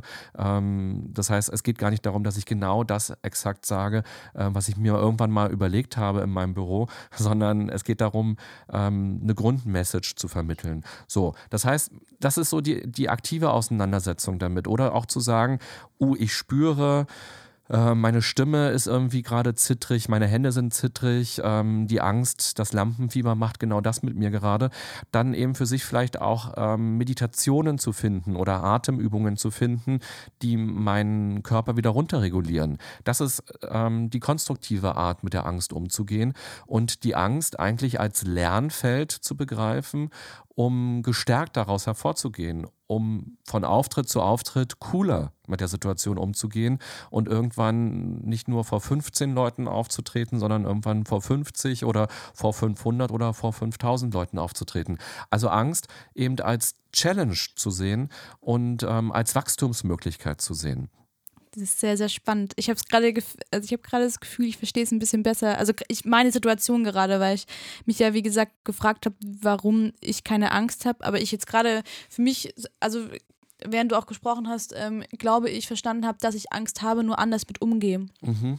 Also nicht in einem panischen oder in einer, in einer panischen Art und Weise, sondern eher in einer vorsichtigen, ich, ich wandle sie in eine, eine andere Verhaltensweise um. Ja, ja, das kann gut sein. Das ist spannend. Ähm, ja, du hast es ja auch gerade angesprochen, eben gerade Meditation als ähm, Möglichkeit, Angst in konstruktive Angst umzuwandeln.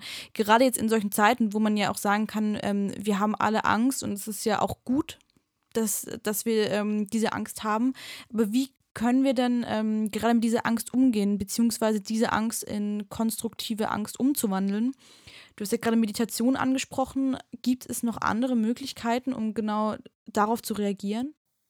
Ja, das eine ist Nachdenken, würde ich sagen. Also sich wirklich fragen, was passiert gerade und wie kann ich handeln? Also Verantwortung zu übernehmen für die Gefühle, die man hat und sie nicht zu betäuben. Wir haben ja eingangs über Alkohol gesprochen. Alkohol ist ja eine ganz wunderbare Möglichkeit, in Anführungsstrichen, ähm, Angst nicht mehr zu empfinden, ähm, weil Alkohol eben die Verschaltungen im Gehirn so stark verändert, dass sozusagen die Angst nicht mehr ankommt und nicht mehr spürbar ist. Ähm, wir haben ja über diese Amygdala gesprochen, die diese Angst aussendet. Und Alkohol lähmt das. Und das ist eben auch mit ein Grund, ähm, warum Alkohol so eine, so eine gesellschaftliche Droge geworden ist, weil man kann eben morgens oder abends oder wann auch immer die Angst da ist, einfach Alkohol trinken und man empfindet sie nicht mehr. Aber das ist eben ein destruktiver Umgang ähm, mit, mit der Angst, sondern eher ähm, entweder nachzudenken und die erstmal bewusst wahrzunehmen und zu sagen, okay, ich habe Angst, ich muss mich jetzt mal hinsetzen und nachdenken. Und als Selbstständiger oder eben auch als Angestellter ähm, gibt es jetzt ja ganz viele Möglichkeiten, wie man auch damit reagieren kann, dass erstmal kein Geld reinkommt. Also entweder wirklich sein Business neu aufstellen oder eben gucken, was kann ich in der Zwischenzeit anbieten. Und ich habe zum Beispiel von einer äh, Tätowiererin gehört, da kommt natürlich jetzt kein Mensch mehr ins, ins Tattoo-Studio und die hat sich gefragt, was kann ich eigentlich wirklich gut und sie kann natürlich gut Illustrationen machen. Und sie hat jetzt erstmal damit angefangen, auf T-Shirts und auf Beutel ähm, Wunsch-Tattoos quasi zu machen. Und ähm, wer da Bock hat, kann bei ihr sowas bestellen. Und der nächste Schritt könnte eben sein, okay, sie kann auch ganz andere Sachen illustrieren. Und es müssen ja auch weiter Dinge illustriert werden. Und vielleicht kann sie das irgendwie anbieten. Oder vielleicht kann sie auch, das höre ich von einem anderen ähm, Kollegen, ähm, der geht jetzt ins ähm, in die, in die Betreuung von Kids. Also da gibt es einfach Eltern, die können ihre Kids nicht mehr unterbringen in der Kita. Und was er jetzt anbietet, ist, dass er auf die aufpasst und dadurch ein bisschen Geld zumindest verdient. Man kann mit der Bank sprechen und fragen, ähm, ob man quasi Kredite aussetzt. Man kann mit Vermieter sprechen, ob man da andere Re Regelungen findet. Ähm, man kann vor allem, wenn man selbstständig ist, gibt es ja in jeder Branche einen Verband. Ähm, also bei mir gibt es einen Journalistenverband oder es gibt einen Verband der Psychologen. Ähm, und die haben natürlich sich auch schon mal Gedanken dazu gemacht, wo gibt es Hilfsgelder oder was gibt es für Fonds oder was gibt es für Möglichkeiten, jetzt mit dieser Krise, wo man vielleicht weniger Geld oder gar kein Geld verdient, mit umzugehen. Und das wäre meine Empfehlung dann eben, wenn man sich Sorgen macht, oh Gott, wie geht es jetzt finanziell weiter, wie bezahle ich ähm, mein Geld, ähm, Kontakt aufzunehmen zu so einem Verband und mal zu gucken, was haben die schon veröffentlicht auf der Homepage ähm, oder auch da anzurufen. Oder als Selbstständiger äh, muss man ja Steuervorauszahlungen machen, die immer sich am letzten Jahr orientieren. Und das ist möglicherweise jetzt ein Problem, weil man nicht so viel Geld verdienen wird wie im letzten Jahr. Und da kann man aber einfach ähm, beim Finanzamt anrufen und die Steuervorauszahlung auf Null setzen, sodass man erstmal ähm, kein Geld vorschießen muss, was man möglicherweise nicht reinbekommt. Also das ist sozusagen das eine, nachdenken und sich konstruktiv fragen, wie kann ich jetzt darauf reagieren und sich dankensweiter über das, dankenswerterweise über das Internet ähm, all die Informationen holen, die man braucht. Und auf der anderen Seite ist es eben zum Beispiel in die Meditation zu gehen oder Achtsamkeitsübungen zu machen. Und wenn ihr Lust habt, kann ich euch mal ein paar Dinge vorstellen. Mhm, super gerne. Also bei Meditation, wie ist es bei euch? Habt ihr Meditationserfahrung? Meditiert ihr? Also, also ich habe äh, hab jetzt keine, keine äh, eingängigen Meditationserfahrungen, aber ich habe tatsächlich ähm, mit unserem äh, ehemaligen Schlagzeuger, der sehr stark Lampenfieber hatte, mit dem äh, haben wir manchmal gemeinsam dann meditiert vor der Show tatsächlich, um seine, seine, sein Lampenfieber runterzufahren. Aber ich bin, also ich bin jetzt nicht sozusagen jemand, der, der viel meditiert, sag ich mal. Und du, Bele? Also im Alltag tatsächlich relativ wenig, aber ich habe da auch schon tatsächlich Kurse mitgemacht, also so Meditationskurse und eben auch, ähm, also es geht, geht, dann auch so ein bisschen, mir, mir fällt das Wort nicht ein, da wo man auch die Muskeln wieder an ja, und wieder. Progressive Muskelrelaxation heißt genau. das. Ist auch schwer. Dieses Wort hat mir gefehlt. Ähm, genau, das habe ich viel gemacht, gerade auch vor Prüfungsangst. Ähm, und eben, genau, also ich habe da mal so ein paar Kurse gemacht, wo es dann auch viel um, ähm, sag ich mal, das, das eigene Finden der Gefühle und woher kommen die dann ging. Also so in Richtung Traum, äh, wie nennt man das Traum, nicht Traumdeutung, ähm, wenn man so Geschichten erzählt. Traumreisen, genau. Ach, Traumreisen, ja, super. Genau, also Meditation, da stellen sich ja viele Leute vor, dass man so im Schneidersitz so da sitzt, ähm, Zeigefinger und Daumen vielleicht noch so aneinander presst und Om sagt und das dann am besten für eine ganze Stunde und null Gedanken im Kopf hat. Und für alle, die noch nie meditiert haben, würde ich erstmal sagen, vergesst dieses Bild. Ähm, das kann eine Meditation sein, aber es gibt tausend andere Arten zu meditieren und diese Form, gar keine Gedanken im Kopf zu haben für eine Stunde, ähm, das kriegen, ja, das, das kriegen auch die Mönche oder die, die Zen-Meister auch nicht immer hin. Und wenn sie es hinkriegen, dann trainieren sie es schon seit 10 oder seit 20 Jahren. Meditation heißt übersetzt so viel wie Nachsinnen, ähm, dass man sich auf etwas konzentriert. Das bedeutet eigentlich zu meditieren. Ähm, das heißt, man konzentriert sich zum Beispiel auf etwas im Außen, also ein Gegenstand oder ein Geräusch. Ähm, oder man konzentriert sich auf etwas im Inneren, also zum Beispiel, wie geht es meinem Körper gerade? Wie geht es meinem Bein? Wie geht es meinem Bauch? Wie geht es meinem Kopf? Ähm, oder man konzentriert sich auf das Atmen. Ähm, das ist Meditieren und man kann auch für eine Minute meditieren. Und Meditation kann man eigentlich eher so als Übung begreifen, um den Geist mal auszuschalten, weil unser Gehirn ist ja immer aktiv und wenn wir nichts gerade zu tun haben, dann schießen ja die Gedanken häufig rein und unser Gehirn sagt uns quasi, oh Gott, hier, den Termin musst du nächste Woche noch absagen und da musst du noch zusagen und das kannst du noch erledigen und so. Ähm, und gerade wenn Ruhe da ist, wenn nichts passiert, ähm, dann können eben auch diese Katastrophengedanken kommen und dieses Gedankenkarussell kann so angehen. Und wenn man meditiert, versucht man immer im Hier und Jetzt zu sein und nicht im Gestern zu sein und alte Geschichten rauszukramen oder eben auch nicht im Morgen zu sein und sich mit Zukunftsängsten zum Beispiel auseinanderzusetzen, sondern wenn man meditiert, wenn man Achtsamkeit betreibt, dann versucht man all das, was gerade ist, wahrzunehmen. All das, was im Hier und Jetzt da ist, wahrzunehmen. Und eine Empfehlung ist, wenn ihr ähm, gleich Mittagspause vielleicht macht und was esst, ähm, dann möchte ich euch gerne einen neuen Begriff mitgeben und der lautet Schmauen. Das ist ein Mix aus Schmecken und Kauen. Und zwar ist es ja so, wenn wir essen, dann schaufeln wir ja häufig ganz schnell alles so in den Mund und nebenbei haben wir unser Handy in der Hand oder wir reden. Und beim Schmauen ist es so, dass man sich also wirklich mit all seinen Sinnen auf dieses Essen gerade konzentriert, dass man am besten den ersten Bissen ganz bewusst nimmt und spürt, ja, wie, wie schwer ist denn zum Beispiel dieses Stück Apfel oder dieses Stück Kartoffel, was ich gerade im Mund habe? Dann auch die Temperatur vielleicht wahrzunehmen. Und wenn man so weiter reinbeißt, äh, zu spüren, wie sich die Konsistenz verändert und was dann auch für Aromen freigesetzt werden. Und dann auch nochmal so einen ganz tiefen Atemzug nehmen und ganz viel Luft einatmen, weil das brauchen wir, um zu schmecken, um Aromen wahrzunehmen und genau zu merken, was ist da gerade los? Ist es süß? Ist es sauer? Ist es beides irgendwie? Ist es salzig?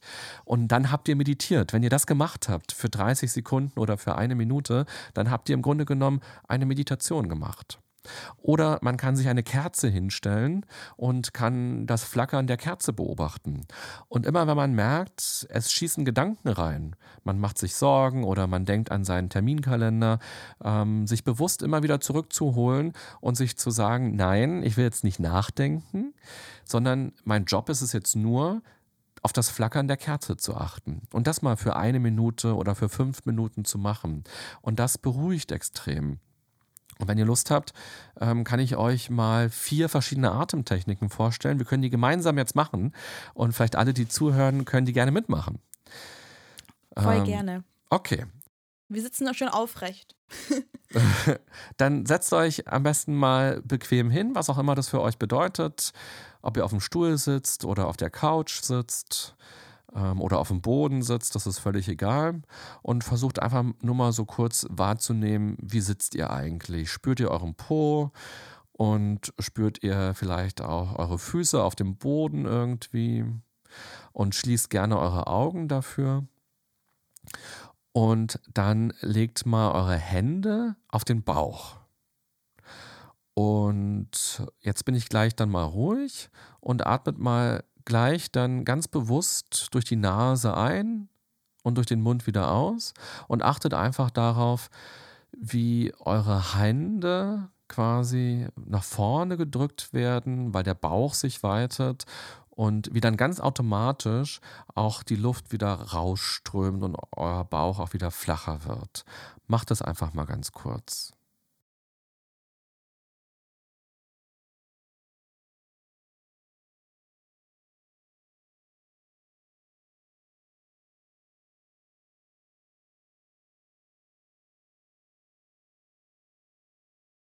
Und vielleicht habt ihr ja schon bei wenigen Atemzügen gemerkt, dass das irgendwas verändert im Körper.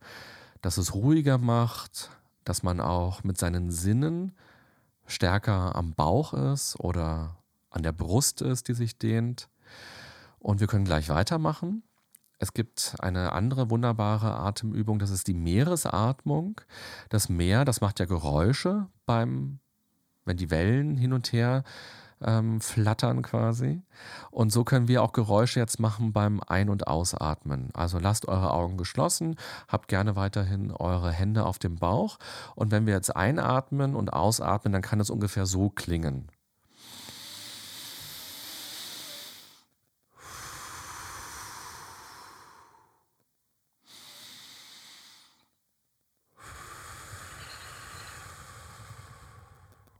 Und macht gerne mit und findet da auch gerne euren eigenen Rhythmus.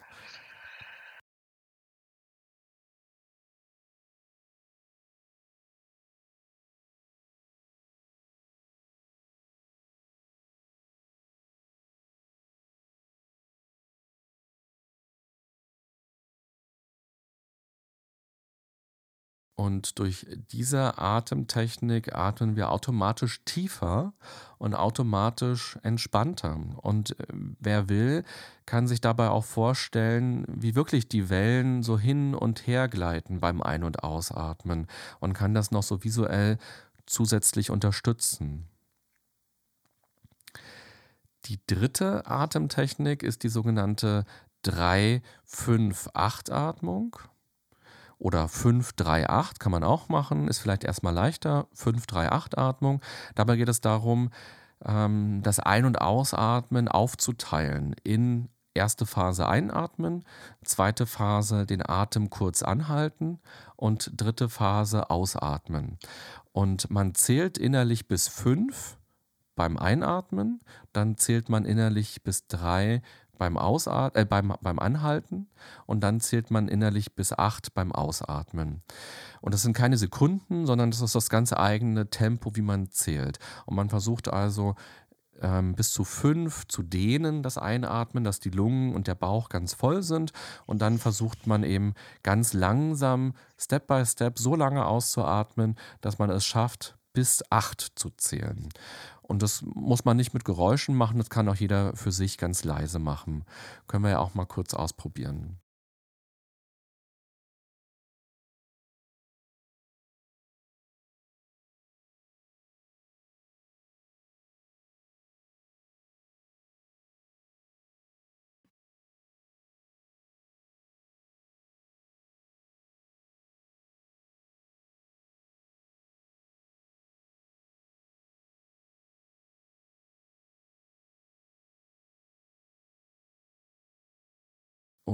Und bei dieser Atemtechnik ist es so, dass wir noch tiefer atmen und durch dieses Dehnen kommen wir auch noch leichter in die Entspannung. Und manchen Leuten hilft es auch, dieses Zählen zu benutzen, weil das noch schwerer dadurch wird, Gedanken zu haben, weil unser Geist quasi aktiv bleibt, weil er zählen muss und weil unser Körper sich dadurch stärker auf das Atmen konzentrieren kann. Und die letzte Atemtechnik ist die sogenannte Fußatmung und da stellen wir uns einfach nur vor, dass wir so tief einatmen, dass unser Atem durch den ganzen Körper geht, durch die Lungen, durch den Bauch, durch die Oberschenkel, durch die Waden bis hin zum großen Zeh. Und dann geht das Ausatmen eben diesen ganzen Weg wieder rückwärts. Können wir auch mal kurz ausprobieren.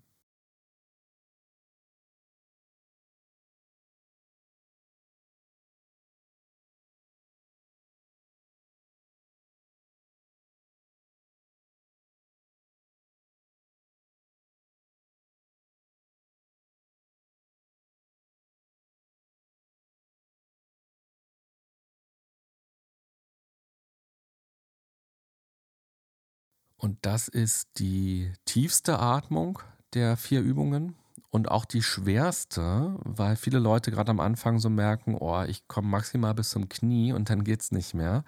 Und Meditation bedeutet an der Stelle eben auch, das als Übung zu begreifen und das morgen nochmal zu probieren und übermorgen nochmal zu probieren und zu gucken, ob es dann immer besser klappt. Und häufig ist es so, dass ähm, wenn ich diese Übungen in Workshops mache, dass es ganz unterschiedliche Meinungen gibt von den Personen, welche dieser Atemübungen für sie am angenehmsten war. Ihr könnt ja mal sagen, wie es für euch jetzt war, Bele und Yannick. Welche Atemübung fandet ihr für euch am effektivsten oder am angenehmsten? Ich glaube, bei mir war es tatsächlich die ähm, 538 also gerade die Atemtechnik war für mich echt äh, am besten, weil, also ich, es ist ganz lustig, weil ich mache sowas ähnliches manchmal, wenn ich nicht schlafen kann oder wenn ich zu viele Gedanken im Kopf habe, dass ich ähm, immer die Luft anhalte auf 15 und wieder ausatme, die Luft wieder anhalte auf 15, aber es, es geht jetzt zumindest in die Richtung und tatsächlich merke ich, dass ich da wirklich äh, komplett den Kopf ausmache. Mhm. Ne, also tatsächlich bei mir auch die 538-Übung. Also Bauchatmen ist äh, tatsächlich für mich als Sänger äh, quasi täglich Brot. äh, weil als, also wenn, wenn du quasi Gesangsübungen machst, dann musst du ja penibelst genau darauf achten, dass du in den Bauch atmest und irgendwann entwickelt sich die Situation, dass du das immer machst, nicht nur wenn du singst, sondern du fängst einfach irgendwann an, immer in den Bauch zu atmen, einfach weil es so ein Automatismus wird. Wenn du jeden Tag irgendwie Gesangsübungen machst, dann passiert das automatisch in diese, ich finde genau das äh, cool an dieser 538-Übung, was du gesagt hattest, dass du ja deinen Kopf in dem Moment zwingst abzuschalten. Also zwingst sich auf, diese, auf diesen trivialen Vorgang Zählen und Atmen zu konzentrieren und in dem Moment ja wirklich alles einfach weg ist. So, es ist ja einfach wirklich nur noch Zählen und Atmen, Zählen und Atmen. Das ist so trivial. Ähm, ich kann mir auch gut vorstellen, dass du ähm, also nicht nur die Angst damit konstrukt, äh, konstruktiv gestalten kannst, sondern ich glaube tatsächlich auch, dass du danach vielleicht, äh, also das, das werde ich auf jeden Fall mal ausprobieren, danach vielleicht auch einfach den Kopf frei hast, äh, um, um über gewisse Dinge nachzudenken. Oder gerade, was ich mir gut vorstellen kann, dass sowas gut funktioniert, zum Beispiel bei Schreibblockaden jetzt für mich als, als Musiker, wenn ich nicht weiß, wie es weitergeht, dann mache ich diese Übung, fahre quasi meinen Kopf in dem Moment ja total runter auf was sehr Triviales und vielleicht ist dann auch der Kopf wieder da, um äh, einen klaren Gedanken zu fassen. Ja, total. Weil immer wenn wir atmen, sind wir automatisch im Hier und Jetzt, weil wir können nicht im Gestern atmen und nicht im Morgen atmen. Und wir konzentrieren uns quasi auf das, was gerade ist. Und diese Schreibblockade, die du ja hast, also von der du gerade beschrieben hast, äh, dass die kommt, die kennt ja jeder, der im kreativen Bereich arbeitet. Ich kenne das auch, äh, wenn ich weiß, oh Gott, ich muss heute Abend eine neue Podcast-Folge machen. Ähm, so, das Thema überfordert mich gerade oder ähm, die Zeit ist jetzt so knapp oder so, dass dann auch Blockaden kommen. Ähm, und das hat aber immer was mit Zukunftsängsten zu tun. Da sind wir eben nicht im Hier und Jetzt, sondern wir sind in der Zukunft und wir fragen uns, ja, ist es jetzt gut genug, was mir gerade einfällt? Ähm, lohnt es sich, das überhaupt aufzuschreiben? Ist es das wert oder so? Ähm, und wenn wir wieder atmen, dann sind wir wieder automatisch im Hier und Jetzt. Und ich kenne das auch, wenn ich Workshops gebe oder wenn ich Vorträge halte, dass ich auch aufgeregt bin, obwohl ich das schon seit vielen Jahren mache. Aber jede neue Gruppe ist von neuem spannend. Und ich hatte ähm, neulich die Situation, ähm, da hat ein Freund von mir mich quasi beauftragt für, ein, äh, für eine Moderation. Und er meinte so, ja, quasi so ein Freundschaftsauftrag, ähm, komm, wir machen das bei uns im Unternehmen, wir brauchen da jemanden, der das moderiert und du machst es super, äh, mach das doch mal für uns so. Und dann habe ich gesagt, ja, okay, dann mache ich das. Ähm, und er hat mir so grob gesagt, worum es geht und als ich ähm, hinkam in das Unternehmen, habe ich festgestellt, es geht gar nicht um sein Team von 15 Leuten, sondern es geht um das ganze Unternehmen von 500 Leuten. Und äh, ich, war, ich stand plötzlich auf der Bühne und habe gesehen, da sitzen 500 Leute vor mir.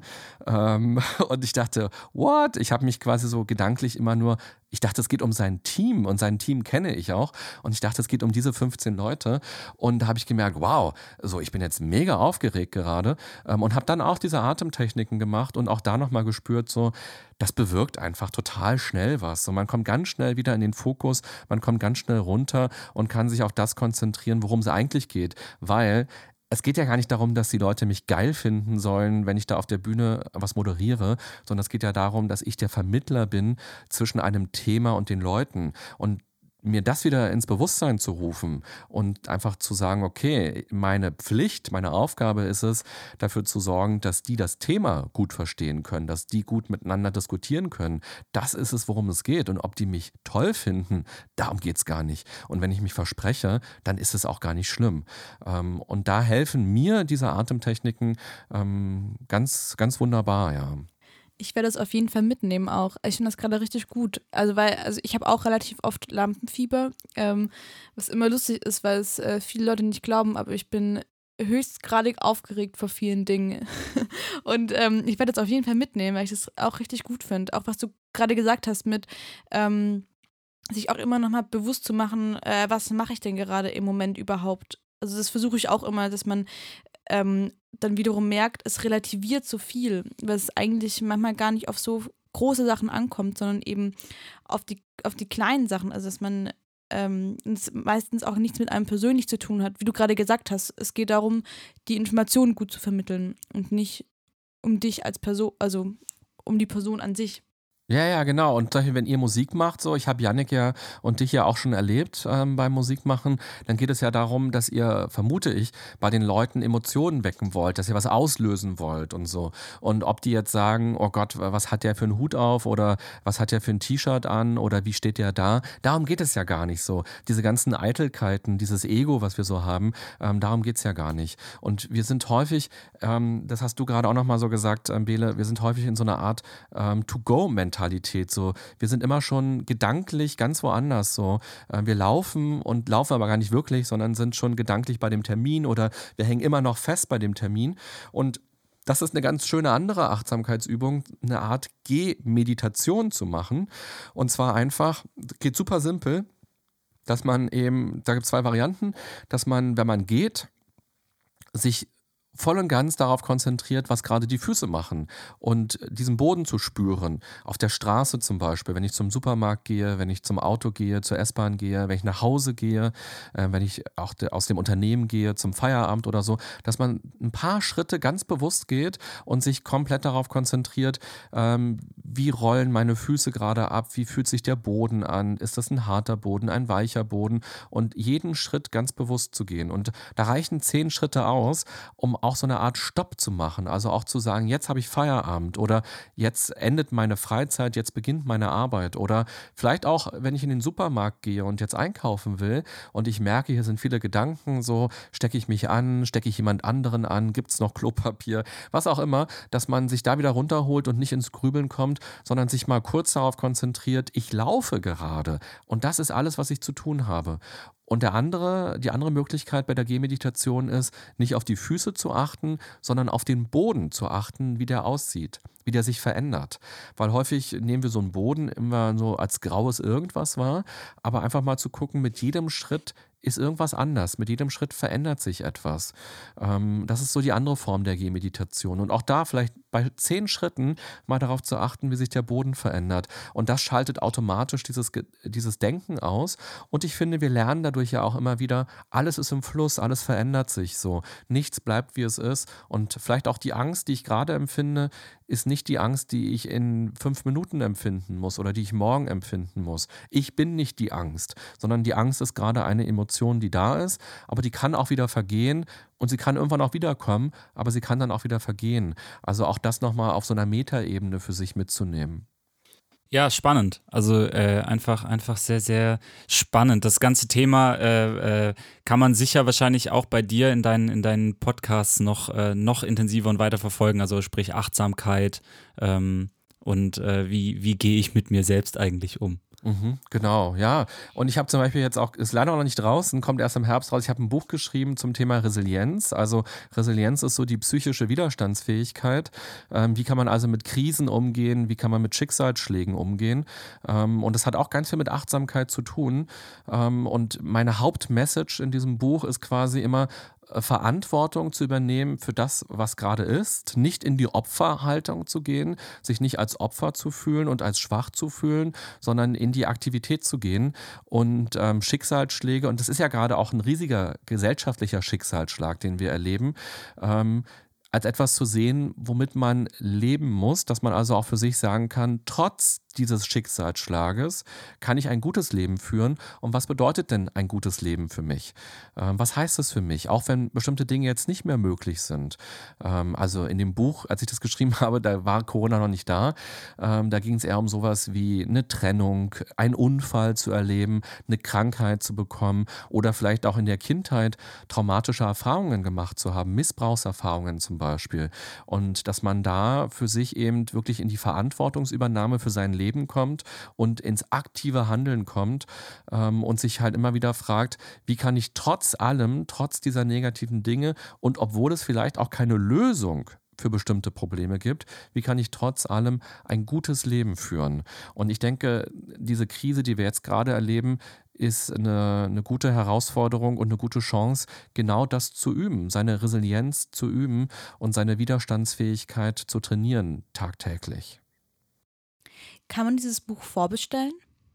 Ja, es, ist, es kommt am 31. August raus und es gibt auch sogar schon ein Cover, aber man kann es jetzt leider noch nicht vorbestellen. Ich denke, man wird es erst so in zwei Monaten oder so vorbestellen können, ähm, weil es erst im August rauskommt, ja. Ähm, passt eigentlich gut in die Zeit gerade. Ja, ich, ich, ich hab, hatte gerade auch ähm, so Ideen, dass man das ja so crowd, also gerade, ich weiß nicht, wie es äh, finanziell ist, aber jetzt auch gerade jetzt an diesem Beispiel zum Beispiel auch für andere ähm, Selbstständige, dass man jetzt zum Beispiel auch ein Crowdfunding ähm, Aufruf machen könnte und dass man dann zum Beispiel das darüber schon mal vorbestellen kann, beziehungsweise bezahlen kann und es kommt dann halt erst später. Also auch gerade bei Bands ist es ja auch ganz oft so, dass man dann so ein Album, wenn es dann da ist und wenn es erst in einem halben Jahr ist, sich ähm, so eben auch finanzieren kann und vielleicht auch gerade so als Beispiel für verschiedene ähm, Künstler, wie man da eben auch so eine Zeit überbrücken kann oder auch vielleicht auch als Appell an ähm, viele, die gerade in keinen äh, Engpass kommen, dass man eben auch so Künstler unterstützen kann.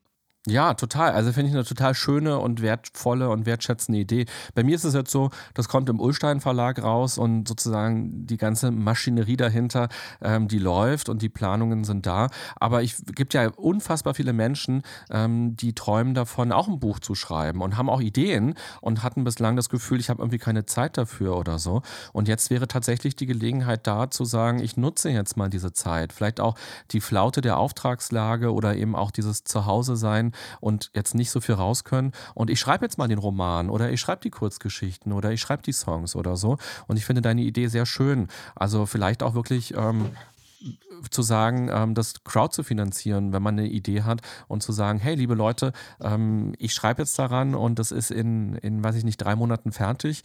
Und wer mich Bock, wer Bock hat, mich zu unterstützen, gerne so. Ja, finde ich eine sehr, eine sehr, sehr schöne Idee. Ich bin noch mal gespannt. Ich würde super gerne noch mal eine Folge machen, wenn das Buch draußen ist tatsächlich, weil ich da auch dann ähm, mich mega interessieren würde, wie du auch ähm, das Feedback annimmst, beziehungsweise was es für Feedback gibt und weil gerade in meinem Kopf ganz viele Fragen aufkommen, wie, wie schreibt man denn eigentlich ein Buch und wie macht man sowas eigentlich? Das finde ich gerade mega, mega spannend tatsächlich. Total, können wir gerne machen. Ich weiß vor allem jetzt auch, wie man ein Buch nicht schreibt, weil ich natürlich auch ganz viel prokrastiniert habe und manchmal auch dachte, René, du spinnst doch. Also du belügst dich ja selber gerade. Also sowas wie, man steht morgens auf und denkt, ja, äh, heute habe ich den ganzen Tag Zeit, ich schreibe. So, und dann plötzlich verfranst man sich aber YouTube und dann redet man sich selbst ein, naja, das ist total gut, ich brauche das ja gerade, um mich zu entspannen, weil dann kann ich heute Nachmittag besonders gut schreiben. Und dann ist irgendwann nachmittags und dann sagt man sich, naja, jetzt bringt es ja gar nichts mehr zu schreiben. Heute genieße ich den Tag, jetzt koche ich noch was Schönes, aber morgen geht es dann los. Und ich habe mehrere solcher Tage erlebt und war irgendwann auch ganz verzweifelt und dachte mir, äh, Mann, wie bescheuert bist du denn so? Du musst doch jetzt einfach mal weiterschreiben. Und da habe ich auch, auch Ängste gespürt, so Angst, dass ich Quatsch schreibe, dass ich Bullshit schreibe, dass Leute das doof finden, was ich da geschrieben habe oder dass es nicht hilfreich ist. Und ich habe auch, es gab auch Tage bei mir, wo mich diese Angst auch gelähmt hat und wo ich nicht einen Satz geschrieben habe. Ähm, und dann habe ich aber im Laufe des Prozesses, das war so ein Jahr ungefähr, ähm, habe ich für mich verstanden, wie ich funktioniere und wie ich auch mit diesen Ängsten umgehen muss. Also von daher sehr gerne, lass uns gerne äh, nochmal dann im Herbst oder so ähm, nochmal quatschen darüber, ja. Das fände ich super spannend tatsächlich. Ähm, Nochmal, ich habe noch zwei ganz kurze Sachen aufgeschrieben, ähm, weil wir jetzt auch schon sehr, sehr lange sprechen und ähm, so ein bisschen zum Ende kommen müssen. Ähm, ja, ich muss gleich genau, Klopapier kaufen gehen. Ey, sonst ist alles weg. Also tatsächlich Spätis in Berlin sind auch eine gute Anlaufstelle. Okay. Wir kaufen tatsächlich auch immer nur bei unserem ähm, Späti unseres Vertrauens, wird dann dadurch eben ja auch nochmal, sag ich mal, ein lokales Unternehmen äh, unterstützen. Ja, ist auch gut. Genau, und zwar, was ich mir noch aufgeschrieben hatte, so als ähm, kleine Tipps von mir eben noch, war, was, was ich auch allen empfehlen kann, die jetzt auch im Homeoffice sind, äh, vielleicht auch das erste Mal im Homeoffice arbeiten, einen geregelten Alltag zu finden und äh, sich wirklich umzuziehen. Mhm das hört sich äh, sehr banal an, aber ich merke das ganz, ganz extrem, dass ich wirklich Tage hatte, in denen ich aus dem Schlafanzug nicht rausgekommen bin. Mm. Weil mich sieht ja eh niemand. Ja. Aber ich ähm, dann gemerkt habe, das, ist, das tut mir selber nicht gut. Und dann wirklich mich gesagt habe, auch wenn mich jetzt niemand sieht, ich ziehe mir trotzdem andere Kleidung an, ähm, putz doch die Zähne und ähm, habe einfach auch meine, meine Pausen, die ich mache und ähm, die mir so ein bisschen ähm, einen geregelten Alltag ähm, ja, geben. Also mir hilft es tatsächlich sehr viel. Und was ich jetzt auch angefangen habe, ist mir eine Nachrichtenzeit einzu. Ähm, also also ich, ich gucke tatsächlich nur einmal am Tag um 18 Uhr oder 19 Uhr, nehme ich mir 10, 15 Minuten, gucke mir vielleicht die Nachrichten an, ähm, habe dann so zwei, drei Informationsplattformen, wo ich mir eben die Infos hole und dann schaue ich auch wirklich nur, zu dieser Zeit mal zu, für 10, 15 Minuten rein, weil ich auch tatsächlich gemerkt habe in den ersten Tagen, als wir zu Hause waren, dass ich, ähm, also ich, an einem Tag ging es mir auch nicht so gut und dann habe ich mich halt auch aufs Sofa gelegt und Fernsehen geschaut und dann habe ich mich wirklich gefühlt wie bei der Zombie-Apokalypse. Also es war wirklich, also ich habe gemerkt, wie diese ständige Medienpräsenz auch, die sich um dieses Thema auch in einem sehr, sage ich mal, hysterischen, in einer hysterischen Art und Weise kreisen, ähm, mich selbst unglaublich runtergezogen hat. Deswegen äh, kann ich das tatsächlich halt aus meiner Erfahrung einfach nur empfehlen, ähm, da sich vielleicht auch so Nachrichtenzeiten einzuräumen. Total. Ich glaube, es sind zwei wichtige Fragen, nämlich wie oft brauche ich Nachrichten und was sind die Quellen, die mir wirklich ähm, Halt und Informationen geben, die seriös sind. So. Also auch bestimmte Zeitungen eben wirklich wegzuschieben und da nicht raufzugucken, auch bestimmte Blogartikel oder so, ähm, weil da bewusst mit Panikmache ja Klicks ähm, bewirkt werden und stattdessen beim Robert-Koch-Institut zum Beispiel sich zu informieren ähm, oder öffentlich-rechtliche Sender haben auch viele gute Angebote jetzt gemacht. Der RBB zum Beispiel hat auch eine Art Corona-Blog gemacht, ähm, wo seriöse Infos sind. Ich glaube, das ist ganz wichtig. Und auch bei mir ist es so, ich habe zehn Minuten morgens und zehn Minuten abends für mich entschieden, ähm, dass das meine Informationszeit ist für Corona und dass ich nicht ähm, nonstop informiert sein muss, ähm, weil es gibt noch viel mehr als Corona. Das ganze Leben geht ja irgendwie auch weiter und ich arbeite ja auch von zu Hause. Ähm, und auch, was ich kann ich auch bestätigen, was du sagst, so sich was Vernünftiges anziehen und auch einen ruhigen Ort finden, der der neue Arbeitsplatz wird, wenn es das noch nicht gab. Ich habe bei mir tatsächlich ein Homeoffice, ein Arbeitszimmer. Ähm, da stellt sich für mich die Frage nicht. Ich habe schon immer im Homeoffice ganz viel gearbeitet, aber wer das bislang noch nicht gemacht hat, also ein ruhiger Ort und vor allem, was ich auch ganz wichtig finde, die Verlockung ist ja groß jetzt zu sagen, ich mache mir das jetzt mal schön zu Hause und nebenbei gucke ich nochmal Netflix und YouTube-Videos und so weiter und ähm, gucke bei Instagram, was los ist. Ich würde darauf verzichten, ähm, wenn man das sonst nicht auch schon gemacht hat im Job, wenn es quasi kein Teil des Jobs ist, ähm, sondern wirklich zu sagen, naja, ich habe früher von 9 bis 17 Uhr gearbeitet und habe keine YouTube-Videos geguckt, dann mache ich das jetzt auch nicht ähm, und arbeite konzentriert und versuche eine Trennung stärker hinzubekommen zwischen privat und beruflich, weil diese Grenzen verschwimmen und jeder, der im Homeoffice arbeitet, weiß, dass das ähm, oft frustrierend sein kann, wenn es zu sehr verschwimmt, weil man dann das Gefühl hat, ich arbeite ja nur noch, ich habe gar keine Freizeit mehr und deshalb würde ich jedem empfehlen, ähm, tatsächlich Arbeitszeiten zu haben und auch Pausenzeiten ganz bewusst zu haben.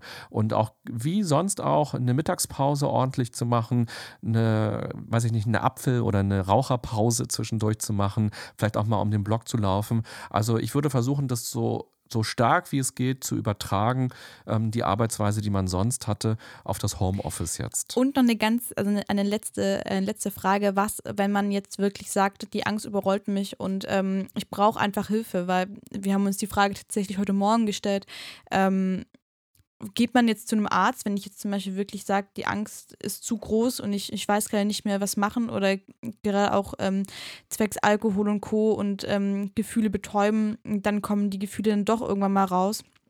Nee, ähm, ja, genau. Wichtige Frage. Also ich würde in diesen Zeiten nicht irgendwo hingehen, außer man hat jetzt, äh, weiß ich nicht, ähm, Suizidgedanken oder sowas, dann wäre das natürlich eine gute Möglichkeit, ähm, in die Klinik, in die Notaufnahme direkt zu gehen oder eben auch die 112 zu rufen. Aber wenn man merkt, die Gedanken überrollen einen gerade, ähm, würde ich an dieser Stelle all die telefonischen Angebote nutzen, die es gerade gibt, ähm, die es sowieso ja immer schon gibt. Also es gibt in Berlin den Berliner Krisendienst, den kann man anrufen, den kann man auch anrufen, wenn man in Bayern sitzt. Die werden nicht auflegen, wenn man sagt, dass man in München München ist. Ähm, wenn man Sorgen hat, die werden mit einem auch reden. Oder das Sorgentelefon. Ähm, für junge Leute gibt es verschiedenste Anlaufstellen. Es gibt auch, ähm, wenn man jung ist, quasi Teenager oder so, ähm, gibt es ja sowas wie Jugendnotmail auch, wo man auch E-Mails schreiben kann, wo es Chats gibt und wo entweder Sozialarbeiter, Psychologen, Therapeuten sitzen und sich das durchlesen oder mit einem telefonieren oder einem zurückschreiben. Und ich würde all diese Angebote jetzt nutzen. Und ich habe auch die Pressemitteilung gelesen, dass das Sorgentelefon zum Beispiel ähm, Mitarbeiter aufgestockt hat jetzt, weil auch mehr Anrufe kamen und weil die eben auch dafür sorgen wollen, dass die Leute, die gerade in Not sind, die Angst haben, ähm, die auch psychische Probleme haben, dass die auch weiter betreut sein können in gewisser Weise. Was mir an der Stelle immer noch ganz, ganz wichtig ist, ist auch keine Angst vor solchen Angeboten zu haben. Also tatsächlich, ähm, als wir uns kennengelernt haben an dem Abend, ähm, haben der Jan und ich auch das erste Mal vom Krisendienst hier in Berlin ähm, sag ich mal, mitbekommen. Wir wussten nicht, dass, dass es das überhaupt gibt und äh, waren jetzt auch schon zwei, dreimal da, weil ich glaube, jeder von uns Krisen in seinem Leben hat ähm, und das also uns beiden extrem, extrem geholfen hat, ähm, mit vielen Sachen einfach umzugehen, indem wir uns da eben auch beim Krisendienst in Berlin Hilfe geholt haben und einfach so nochmal als, als kleiner Appell, weil ja manchmal auch oft die Scham da ist oder man denkt, meine Probleme sind zu klein, warum sollte ich jetzt ähm, professionelle Hilfe in Anspruch nehmen. Ähm, manchmal sind die Probleme doch nicht so klein. Es gibt, glaube ich, immer jemanden, dem es schlimmer geht. Ähm, bedeutet, also keine Scham zu haben, auch dort anzurufen. Ja, also ich finde es super wichtig, das habe ich auch ins Buch geschrieben, dass man Probleme nicht vergleichen darf. So. Ähm, mein Problem darf ich nicht in Beziehung setzen zu dem Problem, was mein Freund, meine Freundin, meine Mutter oder mein Nachbar hat, sondern jedes Problem ist individuell. Und jemand anderes könnte darüber lächeln über mein Problem und sagen, na Mensch, das ist doch nicht schlimm, was habe ich denn erstmal erlebt oder so. Aber jedes Problem ist individuell. Und ähm, das eben auch als, als individuelle Schwierigkeit anzusehen und dann eben auch die Verantwortung dafür zu übernehmen. Und das bedeutet halt auch, wenn man merkt, man kommt selbst damit nicht mehr klar, verantwortungsbewusst damit umzugehen und sich Hilfe zu holen und ähm, eins dieser vielen, vielen Kontaktmöglichkeiten, die es in Deutschland gibt oder auch in Österreich, in der Schweiz, zu nutzen ähm, und das wahrzunehmen. Auch das bedeutet, äh, konstruktiv mit der Angst oder konstruktiv mit Problemen umzugehen. Man muss nicht alles selbst lösen, man muss nicht alles selbst drauf haben. Ähm, es ist auch ein wichtiger Schritt, ähm, sich Unterstützung zu holen. Danke dir für diese, ich finde es sind wunderschöne ähm, Schlussworte. Ähm, danke dir, dass du dir die Zeit genommen hast, hier auch den Podcast mit uns aufzunehmen. Sehr also gerne. ich muss tatsächlich sagen, mir hat es sehr, sehr geholfen ich ähm, glaube, ich habe jetzt auch einen Blickwinkel auf, also einen anderen Blickwinkel auf viele Dinge, die mich jetzt auch in den letzten Tagen beschäftigt haben. Und ähm, vielen, vielen Dank. Und äh, ich freue mich auf dein Buch. Also wir werden es kaufen. ich, wie gesagt, ich würde, ich würd, deswegen würde ich sie so gerne vorbestellen, weil ich es gleich haben will, weil es eben auch Themen sind, die mich äh, zurzeit ähm, sehr umtreiben. Und ich glaube, dass das für mich ähm, sehr, sehr gut ist. Deswegen freue ich mich da sehr drüber und ähm, finde es immer schön, dass es sowas gibt und dass sich da jemand auch ransetzt und genau über solche Themen schreibt, um anderen Leuten zu helfen. Mhm. Ja, Bele, Janek, vielen Dank für die Einladung hier, dass wir miteinander gesprochen haben. Hat mich auch sehr gefreut und schmaut doch mal gleich, wenn ihr Mittagspause macht. Ähm, schmaut Definitiv. doch mal. Seit, seit du davon gesprochen hast, habe ich auch ziemlich, ziemlich dringenden Hunger tatsächlich. äh, ich bin da sehr anfällig. Wenn jemand über Essen spricht, dann äh, kriege ich einfach Hunger. Sehr ist einfach so, werde ich auf jeden Fall machen. Vielen Dank, dass du, dass du da warst. Äh, für alle Zuhörer, es gibt zwei Podcasts, die man jetzt auf jeden Fall mal durchsuchten kann. Ähm, äh, findet ihr auf jeden Fall bei René. Wie, kannst du die Namen nochmal einmal sagen, dass, dass alle, die eben gerade zuhören, jetzt gleich den hier ausmachen können und direkt weitermachen? Sehr gerne. Also das eine ist der Seven Mind Podcast, ähm, quasi mit mir, René Träder, und das andere ist der DRK Podcast, ganz schön krank, Leute. Und ich schicke euch gleich mal die Links. Vielleicht habt ihr Lust, die auch in die Show Notes zu packen. Dann kann man auch direkt draufklicken noch. Wird, wird passieren, genau. Dann können alle, können alle quasi uns auflegen und dann äh, dich annehmen. Vielen Dank. Dann guten Appetit und alles Gute für euch in diesen verrückten Zeiten. Dankeschön. Dir auch alles Gute. Danke. Und ähm, bis spätestens dann zur zweiten Folge mit deinem Buch. Ja, ähm, sehr gerne. Im Herbst. Danke, bis Mach bald. Gut. Ciao, ciao.